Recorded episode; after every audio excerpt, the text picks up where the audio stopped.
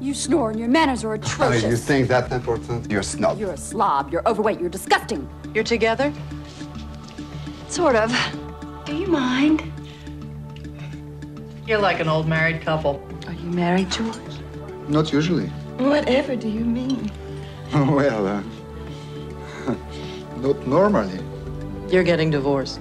Yes, definitely.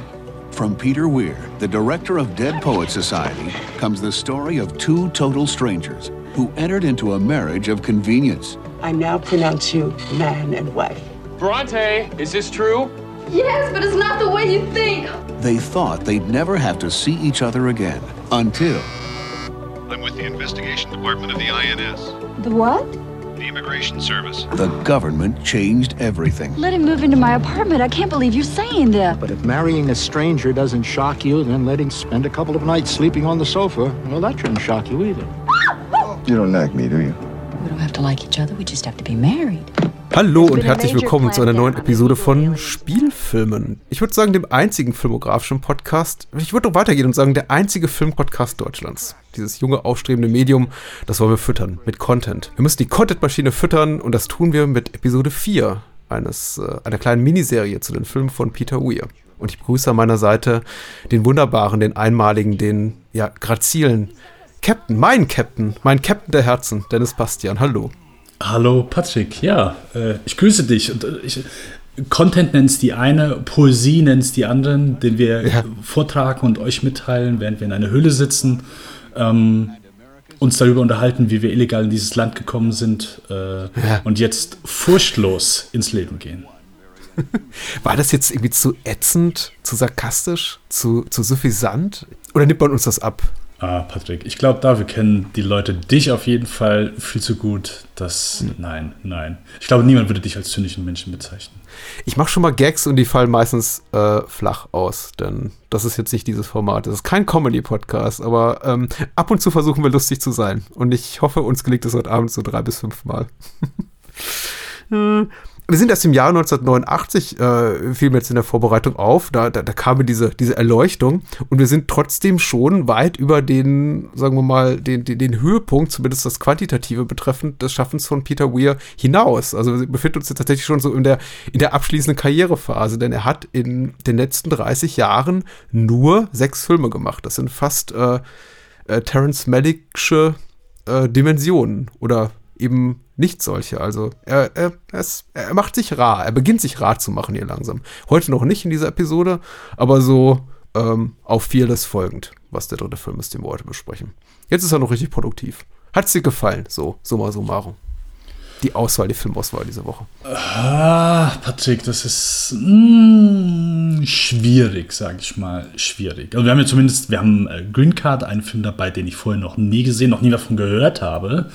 Ähm, ja, Dead Poets Society, ich glaube, der Toten Dichter ist natürlich so ein Film, den, der ist mit Sicherheit vielen bekannt. So viele wurden damit so aus in, in der Schule gequält und äh, äh, Fearless würde ich auch als eher unbekannten Film bezeichnen, weil ich auch selten höre, dass über den Film jemand spricht oder dass ich irgendwo, keine Ahnung, also ich habe auch noch jetzt, ich sag mal, im Internetzeitalter nie, oh ja, yeah, hier, hier gibt es ein Video-Essay über Fearless oder äh, Fearless äh, 20 or 30 years later rediscovered äh, Masterpiece, irgend sowas. Also es ähm, passiert da auch in dem Film nicht. Ähm, aber ich habe den recht früh gesehen in meiner äh, Via-Film-Filmografie. Und äh, ja, war interessant, den nach so langer Zeit auch mal wiederzusehen. Also es ist so, ein, so eine Mischung aus, aus allem. Äh, und vor einem Film hatte ich Angst. Oder nicht Angst. Äh, ich sagen wir es mal Respekt, Hochachtung? Äh, nein, nicht Angst. Äh, wenig Enthusiasmus, den zu sehen. Sagen wir es so. Okay. Du willst aber nicht verraten, welcher, oder? Ah, Wie gibt sich das so im Gespräch? das ergibt sich dann im Gespräch. Ich erwähne es, sobald wir bei dem Film sind. Äh, okay, ich meine, die Auswahl ist ja nicht allzu groß, wenn du sagst, du hattest Green Card nie, nie zuvor gesehen. Also bezweifle ich mal, dass dir dieser Film Angst gemacht hat. Außer dich äh, schüchtert die, weiß nicht, körperliche Präsenz von Gerard Depardieu ein. Ah, Patrick, es geht vielleicht sogar in die richtige Richtung. Ja, Okay, richtig. okay, okay. Da warte ich mal ab. Wir befinden uns heute in einer relativ äh, ja, ich meine, chronologisch kurzen äh, Phase von gerade mal fünf Jahren, in dem eben Weir sich, äh, in, in denen Weir sich unglaublich produktiv gezeigt hat, äh, drei Filme produziert hat, inszeniert hat, und zwar die bereits von dir erwähnten Club der Toten Dichter, Green Card äh, zwei Jahre später, 1991 und vieles weitere zwei Jahre später, 1993. Äh, und wir starten einfach mal chronologisch korrekt mit äh, Club der Toten Dichter. Das ist der Film, vor dem ich den meisten Respekt hatte. Und nicht, glaube ich, weil der Film so, so ein, weiß nicht, so eine respektvolle Haltung in mir hervorruft. Mhm. Ich habe relativ wenig Achtung vor dem Film, aber äh, das, das Fandom, was dieser Film mit der, sich herzieht, weil äh, so, Club der Toten Dichter ist, war nie so mein persönlicher Film der Herzen, aber ich glaube, viele HörerInnen lieben den einfach sehr. Alles spricht dafür, alles spricht dafür. Vor allem die äh, inflationär häufig vergebenen vier oder fünf Sterne bei Letterboxd und die Kritiker, die sich überschlagen vor Lob und die Tatsache, dass der Film eben Oscars gewonnen hat, nicht, nicht zuletzt fürs Drehbuch, ja, was Tom Schoolman geschrieben hat. Äh, das ist schon ist schon Brocken, der, der, der meinerseits Respekt äh, hervorruft. Äh, worum geht's? Geht um eine Eliteschule in den USA, an der ein neuer Lehrer anfängt, der Mr. Keating, gespielt von Robin Williams, und dort auf äh, ja, Schüler trifft, die in denen unentdecktes Potenzial schlummert. Und das Ganze ist eben ein sehr, sehr stocksteifer, sehr verkopfter, sehr, ja, nicht, nicht, nicht rückständig, aber sehr verhärmter Haufen von äh, jungen Leuten, die sich so gar nichts trauen und die auch teilweise unter ihren sehr autoritären Eltern zu leiden haben. Äh, der Prominenzvertreter von denen wird von Kurtwood Smith gespielt, was mich sehr freut. Äh, und äh, unter den Schülern befinden sich unter anderem äh, Robert John Leonard, Ethan Hawke, Josh Charles, also später große, sehr bekannte Schauspieler am Anfang ihrer Karriere. Josh Charles vor allem eben später auch ein großer TV-Star. In, in Good Wife habe ich ihn jetzt jahrelang gesehen und sowas. Ähm, und ja, letztendlich eben auch ein, ein sehr beliebter Film. Ein Stoff, der an Peter Weir herangetragen wurde von extern, denn äh, 88, als das Projekt an ihn herangetragen wurde, äh, und eine Zeit, in der er noch so auch vom Erfolg von Witness auch, auch zehrte, der, das zwischenzeitlich auch mal so ein Flop da an, an, an Lunchwurm wie Mosquito Coast war ihm, glaube ich, da schon damals wieder verziehen worden. Und Disney, also ich glaube, Touchstone Pictures kam auf ihn zu oder ein, ein, Repräsentant und sagte, möchtest du den Film machen? Und eigentlich war Peter Weir 1988 drauf und dran, äh, Green Card gerne machen zu wollen. Mhm. Aber Gérard Depardieu stand nicht zur Verfügung.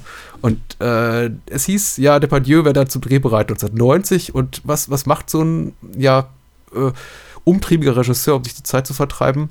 Er macht eben anderen Film zwischendurch. Und das ist Club der Toten Dichter. Und dass es so ein Zwischendurchfilm ist, werden ihm die meisten Menschen nicht ansehen, möchte ich mal behaupten. Ungeachtet meiner eher äh, be begrenzten Begeisterung für den Film ist es ein sehr hochwertig, sehr aufwendig, sehr, sehr liebevoll inszenierter Film. Nach allen Regeln der Kunst. Äh, Robin Williams, nicht die erste Wahl für die Hauptrolle. Da waren unter anderem im Gespräch auch, auch Mel Gibson, was sich eben anbot, da Weir bereits zweimal mit ihm zusammengearbeitet hatte. Dustin Hoffman war die allererste Wahl, aber der war einfach zu teuer. Äh, deswegen wurde sich gegen ihn äh, entschieden. Wer doch günstiger zu haben war, wäre Mickey Rourke gewesen. Auch der wurde aber ganz schnell verworfen aus, äh, glaube ich, mir nicht bekannten Gründen. Und äh, Bill Murray hatte damals auch keinen Bock auf den Stoff, wäre aber so die zweite Wunschwahl gewesen nach äh, Dustin Hoffman. Aber es kam dann so, wie es kommen musste und äh, Robin Williams übernahm die Hauptrolle, der zu dem Zeitpunkt schon etablierter TV-Star war, auch Kinoschauspieler, aber für den das, glaube ich, auch nochmal so, sagen wir mal so in seinem Schaffen so, so, ein, so ein karrieretechnischer Next-Level-Schritt war, der ein Jahr zuvor schon Good Morning Vietnam gemacht hat mit Barry Levinson, auch schon eine also einen ko leicht komödiantischen Stoff gemacht hatte mit durchaus äh, dramatischen Zügen. Eine Tragikomödie, würden wohl die meisten sagen, aber er spielte doch da eher noch so eine Variation seiner Persona, die die Menschen auch bereits aus dem Fernsehen kannten, von seinen Stand-Up-Routinen und so weiter. Eben so ein Radiomoderator und Disc-Jockey. Und hier eben jetzt als äh, Elite-Schullehrer war ganz was Neues für ihn. Äh, soweit erstmal, ich glaube, äh, Trivia-seitig genug. Äh, we weiteres reicht dann später nach. Wie hat es dir denn gefallen? Jetzt so beim Wiedersehen. Das wievielte Wiedersehen war es denn für dich, Dennis? Puh, ähm, das wievielte? Also in der Schule habe ich den einmal auf jeden Fall gesehen. Äh, kurz nach der Schule habe ich den gesehen. Und wenn ich mich recht erinnere, ist das, glaube ich, sogar auch das letzte Mal gewesen, bis ich Oha. den dann jetzt wieder, also müsste eigentlich so das dritte Mal gewesen sein. Es hilft natürlich immer bei so Filmen, ähm, die so in der, in der Popkultur verankert sind, dass, dass du manchmal denkst, du hast einen Film öfter gesehen, weil du einfach so keine Ahnung, nochmal sehr häufig mit dem Film konfrontiert wirst, ohne dass du den Film direkt siehst. Also jetzt zum Beispiel, äh, eine meiner Lieblings-Comedy-Serien ist Community und die haben gerade direkt in der ersten Staffel, ich glaube zweite oder dritte Episode, ähm, ist so eine schöne äh, Hommage an Club der Toten Dichter. Ähm, die funktioniert ganz gut und äh, allein dadurch denkst du halt, okay, du hast den Film halt mehrmals gesehen. Ich hatte kürzlich nur mal die Simpsons-Episode Dead Pudding Society, also äh, Putting Society, die, die mit dem Minigolf-Wettbewerb zwischen, ich glaube, Todd Flanders und, und Bart gesehen und äh, hatte auch auf, auf, auf lustige kleine Querverweise auf diesen Film gehofft, aber da ist nichts drin, bis auf den Titel. Bis auf den Titel. Und das okay. hat mich so ein bisschen enttäuscht. Und ich muss mich auch daran erinnern, dann wieder, wie alt ich bin, weil ich hatte die Folge damals live im Fernsehen gesehen und dann stellte man fest, oh, die ist tatsächlich auch 30 Jahre alt, wie der Film. ich bin echt nicht mehr der Jüngste. Aber Entschuldigung, lieber äh, Dennis. Ja. Jetzt bist du äh, erwachsen und sagst dir wieder nach langer Zeit. Wie ging es dir? Ich würde nicht sagen, dass das ein schlechter Film ist, aber es ist auch kein Film, den ich so einfach den ich, den ich liebe oder wo ich sage, oh, der geht mir auf. Oder, weil im Grunde die Sache ist die, ich glaube einfach, der Film wird ja so, oder viele Sachen im Film werden, glaube ich, mittlerweile eher so ein bisschen belächelt äh, von einigen oder kommen äh, anders rüber. Also jetzt zum Beispiel, wenn du 1989 jemanden kommst mit, äh, jemand kommst in eine Wohnung von jemandem, der hat ein Schild mit Carpe Diem äh, über der Tür hängen. Dann bist, ah, was heißt das denn? Ja, nutze den Tag. Ah ja, oh, das ist aber ein schönes Mantra. So, wenn du aber jetzt in 2020 oder 2021 jemanden triffst mit einem Carpe Diem-Schild über der Tür, dann wirst du sagen, Junge, hm. äh, runter damit. Was für, ein, was für ein prätentiöser Scheiß, also ganz ehrlich. Ja, das ist so ausgelutscht, Carpe Diem. Also, nee, nee. Und ich glaube, dass, ja, äh, dass da einfach, glaube ich, der, der, Film kann immer noch gut. Ich glaube, der Film als so als Film und als Geschichte funktioniert ganz gut. Ist vielleicht so ein Stück weit, ja, ein bisschen zu pathetisch, romantisch vielleicht ein Stück weit, mhm. aber inwieweit du dem selbst so gegenüberstehst. Weil im Grunde ist es ja auch, das habe ich auch komplett wieder so vergessen, dass die ja wirklich dann auch, äh, ja, einfach so auf, auf Gedichte stehen und ja, Poesie halt so leben und eigentlich sind das ja, wenn du bedenkst, so in wie vielen Filmen sind die Jungs, sind die Truppe, so Elite-Schüler, sind das die Bösen, das sind das hier mhm. die, die, die Ekelhaften und die, äh, die Elite-Oberschicht. Egal. Ähm, ich glaube, der Cast das, Dazu gibt es so ein lustiges Stück Trivia, was ich glaube ich sonst nirgendwo unterbringe und zwar die okay. I, I, Weir, die erste Wahl für den Regiestuhl war auch nicht Peter Weir, sondern der Regisseur von Revenge of the Nerds, was wunderbar gepasst hätte. Oh, ja. Ja. Also, genau, ich finde den Cast halt sehr schön. Ich meine, das ist eben schon genau Josh Charles. Ich liebe Will Gardner über alles. Äh, da bin ich froh, den mal wieder gesehen zu haben. Ähm, und auch sonst so, ich glaube halt, ja, guter Jungcast und Robert Williams auch, ich meine, ist halt einfach ein sympathischer Typ. Der geht da auch, der Leute, glaube ich, so ein bisschen auf, wobei er wohl recht reserviert so zwischen Takes war. Also, der ging wohl gerade durch eine Scheidung äh, durch und deswegen hat er wohl zwischendurch nicht so viele Witze gemacht wie in sonstigen mhm. Sets ich mag einzelne Szenen zwischendurch, so. Ich finde den okay, aber so, dass ich, dass er mich voll inspiriert, dass ich mit der Message so mitgehe, das ist, glaube ich, so mittlerweile einfach ein bisschen durch. Und das wirkt dann auch so ein bisschen altbacken. Ich will den nicht mit äh, zum Beispiel Garden State vergleichen, aber ich glaube, der Effekt ist vielleicht so ein bisschen ähnlich, auch wenn, ich glaube, der Totendichter wahrscheinlich etwas mehr prestigeträchtiger äh, damals bei, als er rauskam, ähm, angekommen ist. Also einfach Garden State ist auch so das Regiedebüt von Zach Braff von damals alle, oh ja, mhm. eigentlich so cooler, schöner Film und irgendwann so hat man kollektiv beschlossen oder kollektiv so irgendwie realisiert, ey, das ist ja eigentlich Der so, Backlash eben. Ja, genau, richtig. Ähm, und ich glaube, so ein bisschen ist das auch bei Dead Poet Society so gewesen, dass einfach so, keine Ahnung, so bei manchen Sachen, die ja eben ja mit den Schülern macht, so ein bisschen Augenroller sind. Also es gibt manche Aktionen, die finde ich, find ich auch heute noch gut und manche, mhm. keine Ahnung, so muss ich selbst so ein bisschen mit dem Augenrollen. Das heißt, das, was er sagt, oder ähm, äh, keine Ahnung, wo sie da, wo sie Fußball spielen oder jeder muss irgendwas vortragen mhm. und kickt dann einen Ball, keine Ahnung, das ist, keine Ahnung. Funktioniert für mich nicht wirklich. Auf der anderen Seite, wo er äh, Ethan Hawks Charakter dazu zwingt, oder versucht dazu zu bringen, so ein bisschen einfach loszulassen und so ein bisschen äh, was aus seinem Inneren so in, in Poesie zu verwandeln. Keine Ahnung, finde ich eine gute Szene, funktioniert für mich gut.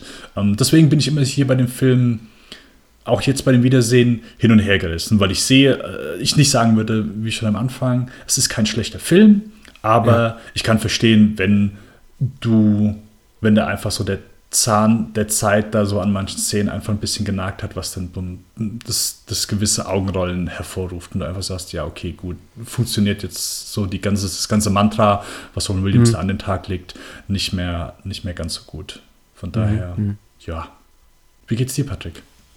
Oh, ich fühle mich jetzt gar nicht so gut dabei, weil ich glaube, ich musste widersprechen. Also nicht widersprechen, weil deine, äh, die, die Art und Weise, wie du den Film rezipierst, ist natürlich jetzt auch für mich nicht wirklich in, in, in Frage zu stellen, weil du kannst darüber denken, was du willst. Aber ich glaube, ehrlich gesagt, diesen, diesen Augenrollen-Aspekt oder dieses ganze, was du so beschrieben hast, dass der Film vielleicht auch in seinen Themen, die er anspricht und der Art, wie er sie inszeniert, vielleicht auch überholt ist, das habe ich jetzt gar nicht so wahrgenommen, weil das ist eben ein Film aus dem Jahr 1989, der spielt 59 und ich glaube, die Art und Weise, wie er so die, die Schüler und auch den Lehrkörper an, diesem, an dieser Eliteschule porträtiert, der ist eigentlich zeitlos korrekt. Das wird schon so ungefähr oder so ähnlich gewesen sein oder hätte so ablaufen können.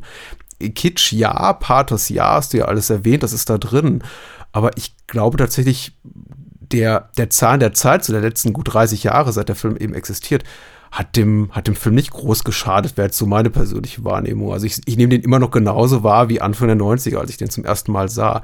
Äh, mein Problem ist ein anderes, ist nämlich einfach, dass ich ähm, grundsätzlich mit dem Setting nicht klarkomme. Das war tatsächlich, klingt es vielleicht merkwürdig, war, und einige HörerInnen werden sich jetzt fragen, haben die nichts Besseres zu besprechen, aber ich habe mich echt mit meiner Frau lange am, am Wochenende darüber unterhalten, warum mögliche Gründe versucht zu ermitteln, warum ich diesen Film nicht so gerne mag. Und ich bin auf den Punkt gekommen, letztendlich, dass ich einfach dieses Setting mit dieser Eliteschule nicht mag. Und wir haben dann letztendlich über, über Filme nachgegrübelt mit einem vergleichbaren Setting, die mir gefallen könnten. Und wir sind immer zu dem Punkt gekommen, dass ich sagte, nee, der gefällt mir auch nicht. Ich glaube, ich mag einfach nicht dieses ähm, autoritätshörige, äh, antiquierte, überholte Setting auch nicht in Kostüm schicken, die noch in viel, viel früherer Vergangenheit spielen, weiter entfernter Vergangenheit. Also äh, es spricht mich einfach nicht an. Und hm, mein Eindruck ist immer, und darüber komme ich nicht hinweg, dass eben auch Mr. Keating, der im Grunde auch die Freiheit der Kunst propagiert und das sich ausleben und neue Sachen austesten, an seine Grenzen gehen, auch eine andere Art von Autoritätshörigkeit den äh, seinen, seinen Zöglingen antrainiert. Und deswegen ist mir auch diese finale Oh Captain, my Captain-Szene immer so ein bisschen hat mir nie so richtig gemundet. Die, die, die wirkt total emotional. Ich sitze sogar da und kriege eine Gänsehaut und ich finde sowieso die letzte, die letzte halbe Stunde ist emotional so ein richtiger, so ein richtiger Wumms, der mich auch immer noch packt. Aber ich fühle mich eben wirklich vor dem Film auf brutalste Art und Weise manipuliert in diese, in diese Gefühlslage da manipuliert, wie es manchmal wirklich etwas, die etwas ähm, weniger elegant, elegant gemachten Pixar-Filme auch mit mir machen. Dass ich denke, ihr habt, ihr habt sich das, ihr habt das echt nicht verdient. Ihr erzählt mir eine sehr banale Geschichte mit für mich sehr blassen Figuren, die mich nicht interessieren. Robert Williams, ja, macht seine Sache ganz gut, macht aber eben auch viel Comedy-Stick. Also darf ich auch mal den John Wayne und Marlon Brando geben. Haben sie wahrscheinlich ins Drehbuch geschrieben, weil, weil, weil er darauf bestanden hat oder seinen, seinen Agenten guten Deal ausgehandelt hat. Aber äh, es, es spricht mich alles nicht so an. Und dann so in der letzten halben Stunde kommt so, schlägt der Film, macht der Film so eine Wendung hin zum ultradramatischen. Und ich sitze da und denke mir so, oh, ihr habt mich genau da, wo ihr mich haben wollt, aber äh, ihr habt sich eigentlich nicht mit fairen Mitteln erarbeitet, sondern ihr habt einfach diese ganze, die, ihr, ihr, holt jetzt alles so raus, was an, an Tragödien rauszuholen ist. Intrig, Intrigen und, und Verrat und, und, und, und Tod und ähm, ach, ich, es ist mir einfach dann zu viel auf den letzten Metern. Aber der Film, so was die Machart betrifft, ich finde, der ist tatsächlich, der guckt sich für mich heute noch genauso inszenatorisch hochwertig und also, der, der ist nicht schlecht gealtert den habe ich einfach, glaube ich, als Teenager schon genauso wahrgenommen. Nämlich, das ist nicht mein Film. Wir beide werden nicht warm miteinander. Also ich glaube, ich habe mich vielleicht falsch ausgedrückt. Mit seiner Zeit meine ich einfach nicht, dass du den an, anguckst und sagst, hm, okay, das und das ist, also war von mir falsche Worte gewählt, glaube ich. Ich glaube nicht. Äh, ich glaube, ich bin einfach nur ein, ein, ein, ein Verkenner der Kunst hier. Nein, nein. Der Großen. ähm, aber mir ging es eher so darum, das Mantra äh, des Films hm. so ein bisschen und so, keine Ahnung, dieses pathetische, dass es einfach damals wesentlich besser funktioniert hat mhm. als heute. Wobei ich auch, hey, du sagst ja schon eben, äh, ich, meine Letterbox-Bubble ist der auch überwiegend sehr positiv aufgenommen. So. Ähm, und ich glaube, mir hat er auch besser, als ich so den das erste Mal gesehen habe, Schule und so, hat er mir wirklich besser gefallen, weil ich da einfach, keine Ahnung, dann offener für sowas war oder mir ist irgendwie, Mhm. ähm, ja, von der Geschichte her ein bisschen, oder in der Schule guckst du ja sowieso halt einfach alles Mögliche, wo du so, das ist ja einfach, das hier ist so ein Film, wo der Lehrer sagt, hey, so wäre ich gerne, so wäre ich gerne und so. Und ich glaube, das ist so jeder Lehrer, der sich den Film mit seinen Schülern anguckt und sagt halt, oder zumindest so wäre ich nicht gerne, aber weißt du was, ich hätte auch gerne einfach so diesen Effekt. Das ist, glaube ich, dann so, was sich jeder Lehrer wünscht eben so. Und das ist dann, Ich glaub glaube auch, das ist ein Film wie gemacht für Pädagogen. So äh, be bevorzugt so im Referendariatsalter, in der Phase ihrer Karriere, wo sie noch so ultra idealistisch sind und sagen, wenn ich irgendwann mal eine Klasse habe, eine Deutschklasse, eine Englischklasse, irgendwas, so, wo ich, wo ich hab irgendwie Kunst vermitteln kann, vielleicht auch irgendwie Kunstunterricht, dann, dann bin ich hier dieser, dieser Mr. Keating. Der will ich für meine Schüler sein. Genau, dann gibt es Was nicht verkehrt ist, also. Ja. Nein, nein, ja, genau. Eben, das, äh, vielleicht gibt es dann auch ein paar Lehrer so, die äh, heimlich so ein heimliches Jahrbuch dann machen und schalten dann rein, Mhm. so, ja, es gab hier mal einen Club der toten Dichter und so. In Deutsch. Wieso haben die den überhaupt angestellt, den Mr. Keating? Also, ich habe das Gefühl, ihm schlagen eigentlich von der ersten Minute an, so schlägt ihm so ein Ressentiment entgegen, was ich tatsächlich auch dem Film so ein bisschen als, als Ungeschicktheit auslege. Ich habe das Gefühl, er hat keinen wirklichen Arc. Also er ist im Grunde so ab der ersten Minute, auch wenn er dann vom Dekan so obligatorisch pflichterfüllend höflich begrüßt wird, so der Störfaktor. Und ich glaube auch das ganze Kollegium nimmt ihn so wahr als möglich, als mögliche aufrührerische Kraft. Und das hat mich tatsächlich, also jetzt bei jedem Wiedersehen denke ich mir, ich, ich mag die Schüler und ich mag tatsächlich auch Robert Williams in seiner Performance. Also er macht das Beste aus dem, was ihm das Drehbuch gibt. Aber mir fehlt tatsächlich gerade in Bezug auf seine Figur so ein bisschen einfach die, die Entwicklung. Er ist im Grunde einfach nur so ein, er ist so ein, er ist so eine auslösende Kraft. Er ist der, na, wie sagt man? Er ist irgendwie so die, die, die, die, die Zünd, die Zündkerze, um etwas in den Schülern auszulösen, was sowieso schon in ihnen schlummert. Aber das ganze Marketing des Films und das vielleicht auch einfach meine verschrobene Wahrnehmung sagt mir, dass äh, wir, wir sehen hier die Geschichte, die spannende Geschichte eines Lehrers oder dessen Entwicklung. Und er bleibt für mich einfach den ganzen Film hindurch sehr, sehr, sehr blass. Mhm. Finde ich, find ich okay, weil Mhm. es geht, glaube ich, ja auch so ein bisschen um die Jungs selbst. So dieses Coming-of-Age-Thema und dann Mhm. Komme ich irgendwie so damit klar. Aber ich kann verstehen, was du meinst. Vor allen Dingen, weil er sagt, ja, hier, ich, ich liebe es zu lernen und keine Ahnung, so, er müsste ja dann schon, äh, ist ja dann wohl sein erstes Jahr an dieser Schule. Und wenn er vorher, ja, die müssen ja irgendwie mal so, ja, okay, in dieser Lit-Uni gibt es, keine Ahnung, so, ja, äh, Herr Keating, Sie müssen das hier machen, Sie müssen das hier machen, das hier machen. Und der lacht sich wohl einfach nur ins Fäustchen, ja, ja, mach ich, mach ich, mach ich. Und halt, ja, will eigentlich gar nichts Er war ja bereits- einfach nur seine Show. Er war ja bereits Schüler an der Schule, daraus wird ja auch ein Plotpoint gemacht. Dann ist er, glaube ich, hat er an einer anderen Schule gelehrt ein paar Jahre und ist jetzt quasi wieder zurückgekehrt. Aber trotzdem habe ich das Gefühl, der Film vermittelt einem und die Szene kommt, glaube ich, gleich zu Beginn schon so in Minute fünf. äh, Von Beginn an das Gefühl, eigentlich will ihn so recht keiner da haben. Außer- meine Wahrnehmung. Aber der Einlehrer, der ist ja schon so ein bisschen Buddy-Buddy mit ihm. Der findet es ja irgendwie so gut. So der, Ja. der kurz so diese, äh, als er, ähm, als sie irgendwie ihre äh, Blätter, äh, ihr, Mhm. die, die, die Seiten aus dem Buch rausreißen, der guckt ja rein, da, was ist denn hier los? Und dann, ah, okay, gut. Und dann ist ja eigentlich so, das ist mit dem, der mit dem Essen, äh, beim Essen zusammenspricht und der dann sagt so, Mhm. ja, ja, was, ungewöhnliche Methoden, Herr Keating, ungewöhnliche Methoden.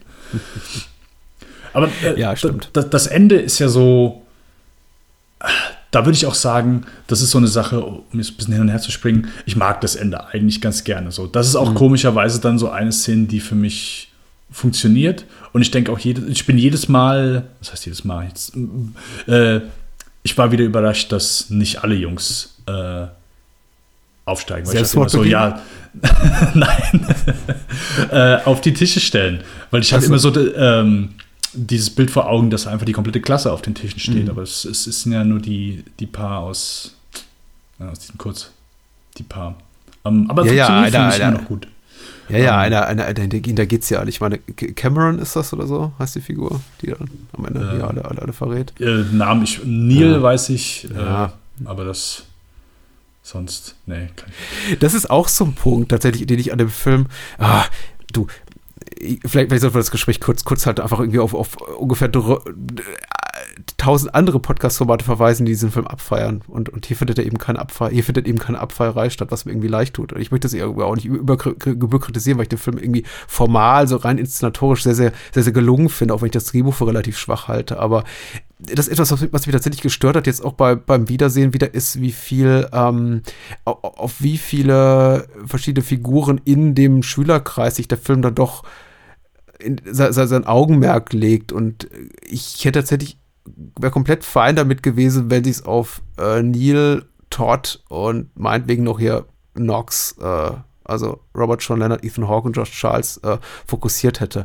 Aber auch den anderen Figuren, den anderen Schülern mit unglaublich viel weiß nicht, viel, viel Zeit eingeräumt, viel Aufmerksamkeit geschenkt. Und für mich verwässert das Ganze so ein bisschen das, das Drama, was ich eigentlich am interessantesten finde, was sich hauptsächlich um, um Neil abspielt.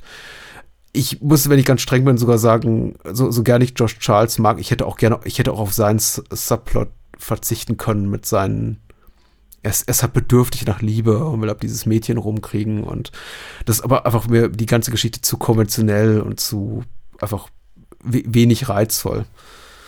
Verstehst du, was ich meine? Oder ja, ja, ja, ja. Ganz schlecht aus. Ähm, ich kann zumindest nachvollziehen. Bisschen so, mehr Fokus, bitte. Ähm, Wollte ich sagen. Ja, also ich sag mal so, ich bin auch nicht unbedingt angetan so von diesem überdramatischen Ende. Hm. Würde aber, glaube ich, nicht sagen, irgendwie es passt nicht so ganz dazu. Ähm, keine Ahnung. So. Ich bin aber auch nie so der Fan von Neil selbst gewesen, ja, von seinem Plot. Ich war dann eher so wirklich Ethan Hawks äh, Charakter und so mhm. sein Werdegang und einfach so seine Beziehung zu Neil dann eher fand ich für mich dann so, das waren dann so einfach die Sachen, die für mich dann gut funktioniert haben ähm, oder einfach so der, der kleine Schüchterne, der hier ein bisschen auflebt. Und ich fand es mhm. gut, einfach, dass hier, wir haben keinen wirklichen Nee, haben wir eigentlich nicht. Wir haben, wir haben keinen Bully einfach. Also wir haben nicht hier hm. irgendwie so eine Schule, sobald du einen Film über eine Schule machst, gerade hier so eine Elite-Schule, fällt es, glaube ich, einfach, dass du schnell irgendwie ein, zwei Charaktere hast, die halt die Arschlöcher sind, so und absolut die, die, die Antagonisten. Klar, du hast halt nachher einen, der ähm, verrät, aber das ist ja nicht irgendwie so, dass er das aus äh, absoluter Boshaftigkeit macht. Also es ist ja nicht so in der Szene, wo, wo, äh, wo sie auf ihn losgehen und äh, ist ja sogar Ethan Hawke, dem einen runterhaut, glaube ich. Mhm. Ähm, also du kannst es ja einfach verstehen, es ist ja nachvollziehbar. Äh, das ist zumindest etwas, was ich, was ich dem Film zugute halte und dass er hier äh, wirklich versucht, okay, die Antagonisten sind dann wirklich einfach hier die, äh, ja, die diese Schule hier leiten, äh, dann eben in dem Fall gegen, gegen diese Lehrkraft sind. Und ja, das, das ist zumindest eine Sache, die ich dem Film gut schreiben kann. Und wie gesagt, ich finde das auch, der ist okay, der ist gut. Ähm, ich, ich mag die Szenen, wo, wo er eben dann unterrichtet. Äh, mhm. Nicht alle Sachen, aber ja, ähm, bei manchen da muss ich, muss ich wirklich so ein bisschen die Augen verdrehen, weil es für mich dann einfach nicht mehr so, so ganz funktioniert. Und vielleicht liegt es auch einfach dran, dass ich dann einfach, dass man einfach irgendwie zu viele oder dass ich dann selbst zu viele Parodien davon gesehen habe äh, und ja, es, es, hat ja wirklich einen negativen Effekt, ja, ja. wenn du irgendwie so 20.000 Mal siehst, wie eine Sache verarscht wird. Ähm, ich habe keine Ahnung, 30.000 Mal habe ich äh, Hot Shots 1 gesehen und plötzlich guckst du Top Gun und lass dich halt halt tot. Ja. Ähm, und das, äh, ja, kann, kann passieren. Ja, auch für mich ist es irgendwie ganz spannend zu hören, dass unsere Kritikpunkte schon so, dass wir ähnlich, ähnlich kritisch sind. Wohlwollend kritisch möchte ich sagen, denn ich würde den, den Film immer noch so im, am guten Ende des Spektrums verorten, also qualitativ auch für mich, obwohl ich eben vieles äh, nicht so sehr mag wie jetzt die großen Fans und von denen gibt es eben viele. Aber dass unsere Kritikpunkte schon sehr verschieden sind. Ich habe mein Problem mit meinen eigenen Kritikpunkten ist, glaube ich, dass ich keine guten habe. Außerdem, dass ich sage, ich hätte das Ganze, wäre das Ganze anders angegangen. Mich interessiert das Sujet des Films nicht besonders. Mich äh, interessiert, äh, ich, ich, ich stimme mit der Botschaft des Films nicht überein. Das Setting spricht mich nicht besonders an, weil, also es ist einfach, weil, weil auf, auf handwerklicher Ebene ist das eben alles tippitoppi. Das, äh, da kann man überhaupt nicht meckern. Und es gibt tatsächlich auch Szenen äh, fernab vom Ende, schon weit vorher, die mich wirklich packen. Also wenn die zum ersten Mal da in den Wald gehen, um sich da in dieser feuchten Höhle zu treffen, da kurz vor der Gründung ihrer Dead Society, wo sie ihrem, ihrem, ihrem Lehrer da, äh, Mr. Keating, nachahmen. Und da, da spielt eben dieser orchestrale Score da von Maurice Jarre auf mit dem äh, Weir hier wieder arbeitet zum wiederholten Mal, das ist schon toll. Also das sind schon einfach tolle Szenen. Da passt auch diese, diese ele elektronische Musik ganz toll. Da ist auch die Kamera von John Seal, der auch wiederholt mit Weir arbeitet, auch, auch fantastisch. Und es gibt so einige Momente, die, die ganzen Opening Credits mit diesem Dudelsack-Konzert, das ist schon, also ich habe so einen Ekel vor der ganzen Szenerie, vor dem Szenario und wenn die dann alle, alle sagen, Tradition, Ehre, Disziplin, Leistung und denke mir, wow, da will ich nicht sein. Schnell weg hier. Ach nee, ich muss noch 130 Minuten bleiben. Aber das ist schon gut gemacht und es, es formuliert eben auch gut mit auf der Bild- und Tonebene diese Repressalien, also diese, diesen Druck, diesen Zwängen, diese Zwänge, die, denen sich die, die Schüler dort an, diesem, an dieser Schule ausgeliefert sehen. Trotzdem, ich, ich, ich weiß, ich packe mich schon so da immer Minute 5 oder 10 das Gefühl, ich will eigentlich nur weg hier. Das geht mir, also äh, auch trotz, dass ich den so ganz okay finde, würde eins würde ich dem Film zugute halten, dass er recht kurzweilig ist. Also ist jetzt kein, mhm. äh, keine Ahnung, ist kein Drama, der irgendwie so in, in, in seinem eigenen Nein, es passiert sehr viel. Das ist ja auch sehr episodisch tatsächlich. Und immer ja, wenn genau, die, die, ja, die genau. Story um Neil ein bisschen langweilig wird, kommt eben Nox an mit seinen, mit seinen Mädelsproblemen, also mit seiner Liebe zu Gilly heißt sie, glaube ich. Ja, genau. Äh, und, und, und wenn das so ein bisschen abgeschmackt ist, dann kommt eben äh, Robert John Leonard um die Ecke und weiter geht's. Ja? Genau, das, das möchte ich den Film auch auf jeden Fall gut ein, dass er da zumindest recht, recht kurzweilig ist. Mhm. Ähm, hat nicht nur diesen einen Jungen, der so im Fokus steht, wobei ich meine, Robert John Leonard ist dann schon, glaube ich, wahrscheinlich so ähm, mehr im Fokus als vielleicht dann andere, aber auch wenn dann nicht viel, aber dass du da einfach so einen schönen bunten Haufen hast und dann eher hier der Cast an sich als mhm. komplette Jungs raussticht und da jeder so seinen einzelnen Arc hat. Und das ist auch okay und das deswegen finde ich das auch, kann ich das auch immer noch gut gucken. Ähm, ja, aber ich glaube, am meisten sind es dann, sind's dann einfach so die, die abwechselnden Szenen, wo er unterrichtet, wo eine Sache mal wäre, besser funktioniert, einmal wieder ein bisschen weniger und gegen ja. Ende ist es mir dann auch ein Tick zu überdramatisch. Ähm, ich meine, ich kann es nachvollziehen, wenn Clarence Bodyguard dein Vater ist, dann muss man halt schon mal sehen, wo man bleibt. ja. Aber mhm. ja. Ähm, Kurtwood Smith hat eine, eine erstaunliche ja. körperliche Präsenz. Mir ist er irgendwie immer so ein bisschen als, ich empfinde ihn immer so als, als etwas gedrungenen auch nicht großgewachsenen Schauspieler, aber wenn man ihn da so stehen sieht, ne, neben Robert Sean Leonard und neben Robert Williams, das ist ein echt großer, sehr breiter Kerl, ist mir wieder aufgefallen. Doch, ja. ich hatte durchaus Respekt vor, vor ihm. Also auch, auch so seine körperliche Präsenz betreffend. Also so ein Vater will keiner haben, so ein Papa. Ja, und er hat auch einfach, einfach so ein Gesicht dafür, wo du denkst, hm. puh, okay.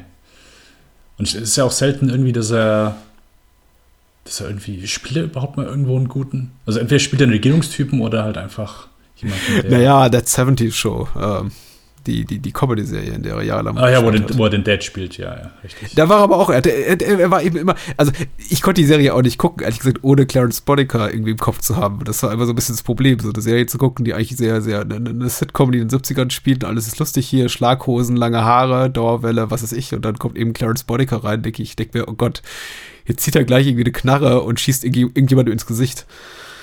Ähm, ist nie passiert. Die Show hätte so gut sein können. Also. und nach einer Folge schon vorbei. Nee, also das Casting ist brillant, die Schauspieler sind brillant. Äh, ich glaube, Robert Williams hat gar nicht so viel Screentime. Ich habe natürlich jetzt nicht die Zeit genommen, aber das sind immer nur so gefühlt 20, 25 Minuten, aber in denen hinterlässt er schon einen bleibenden Eindruck.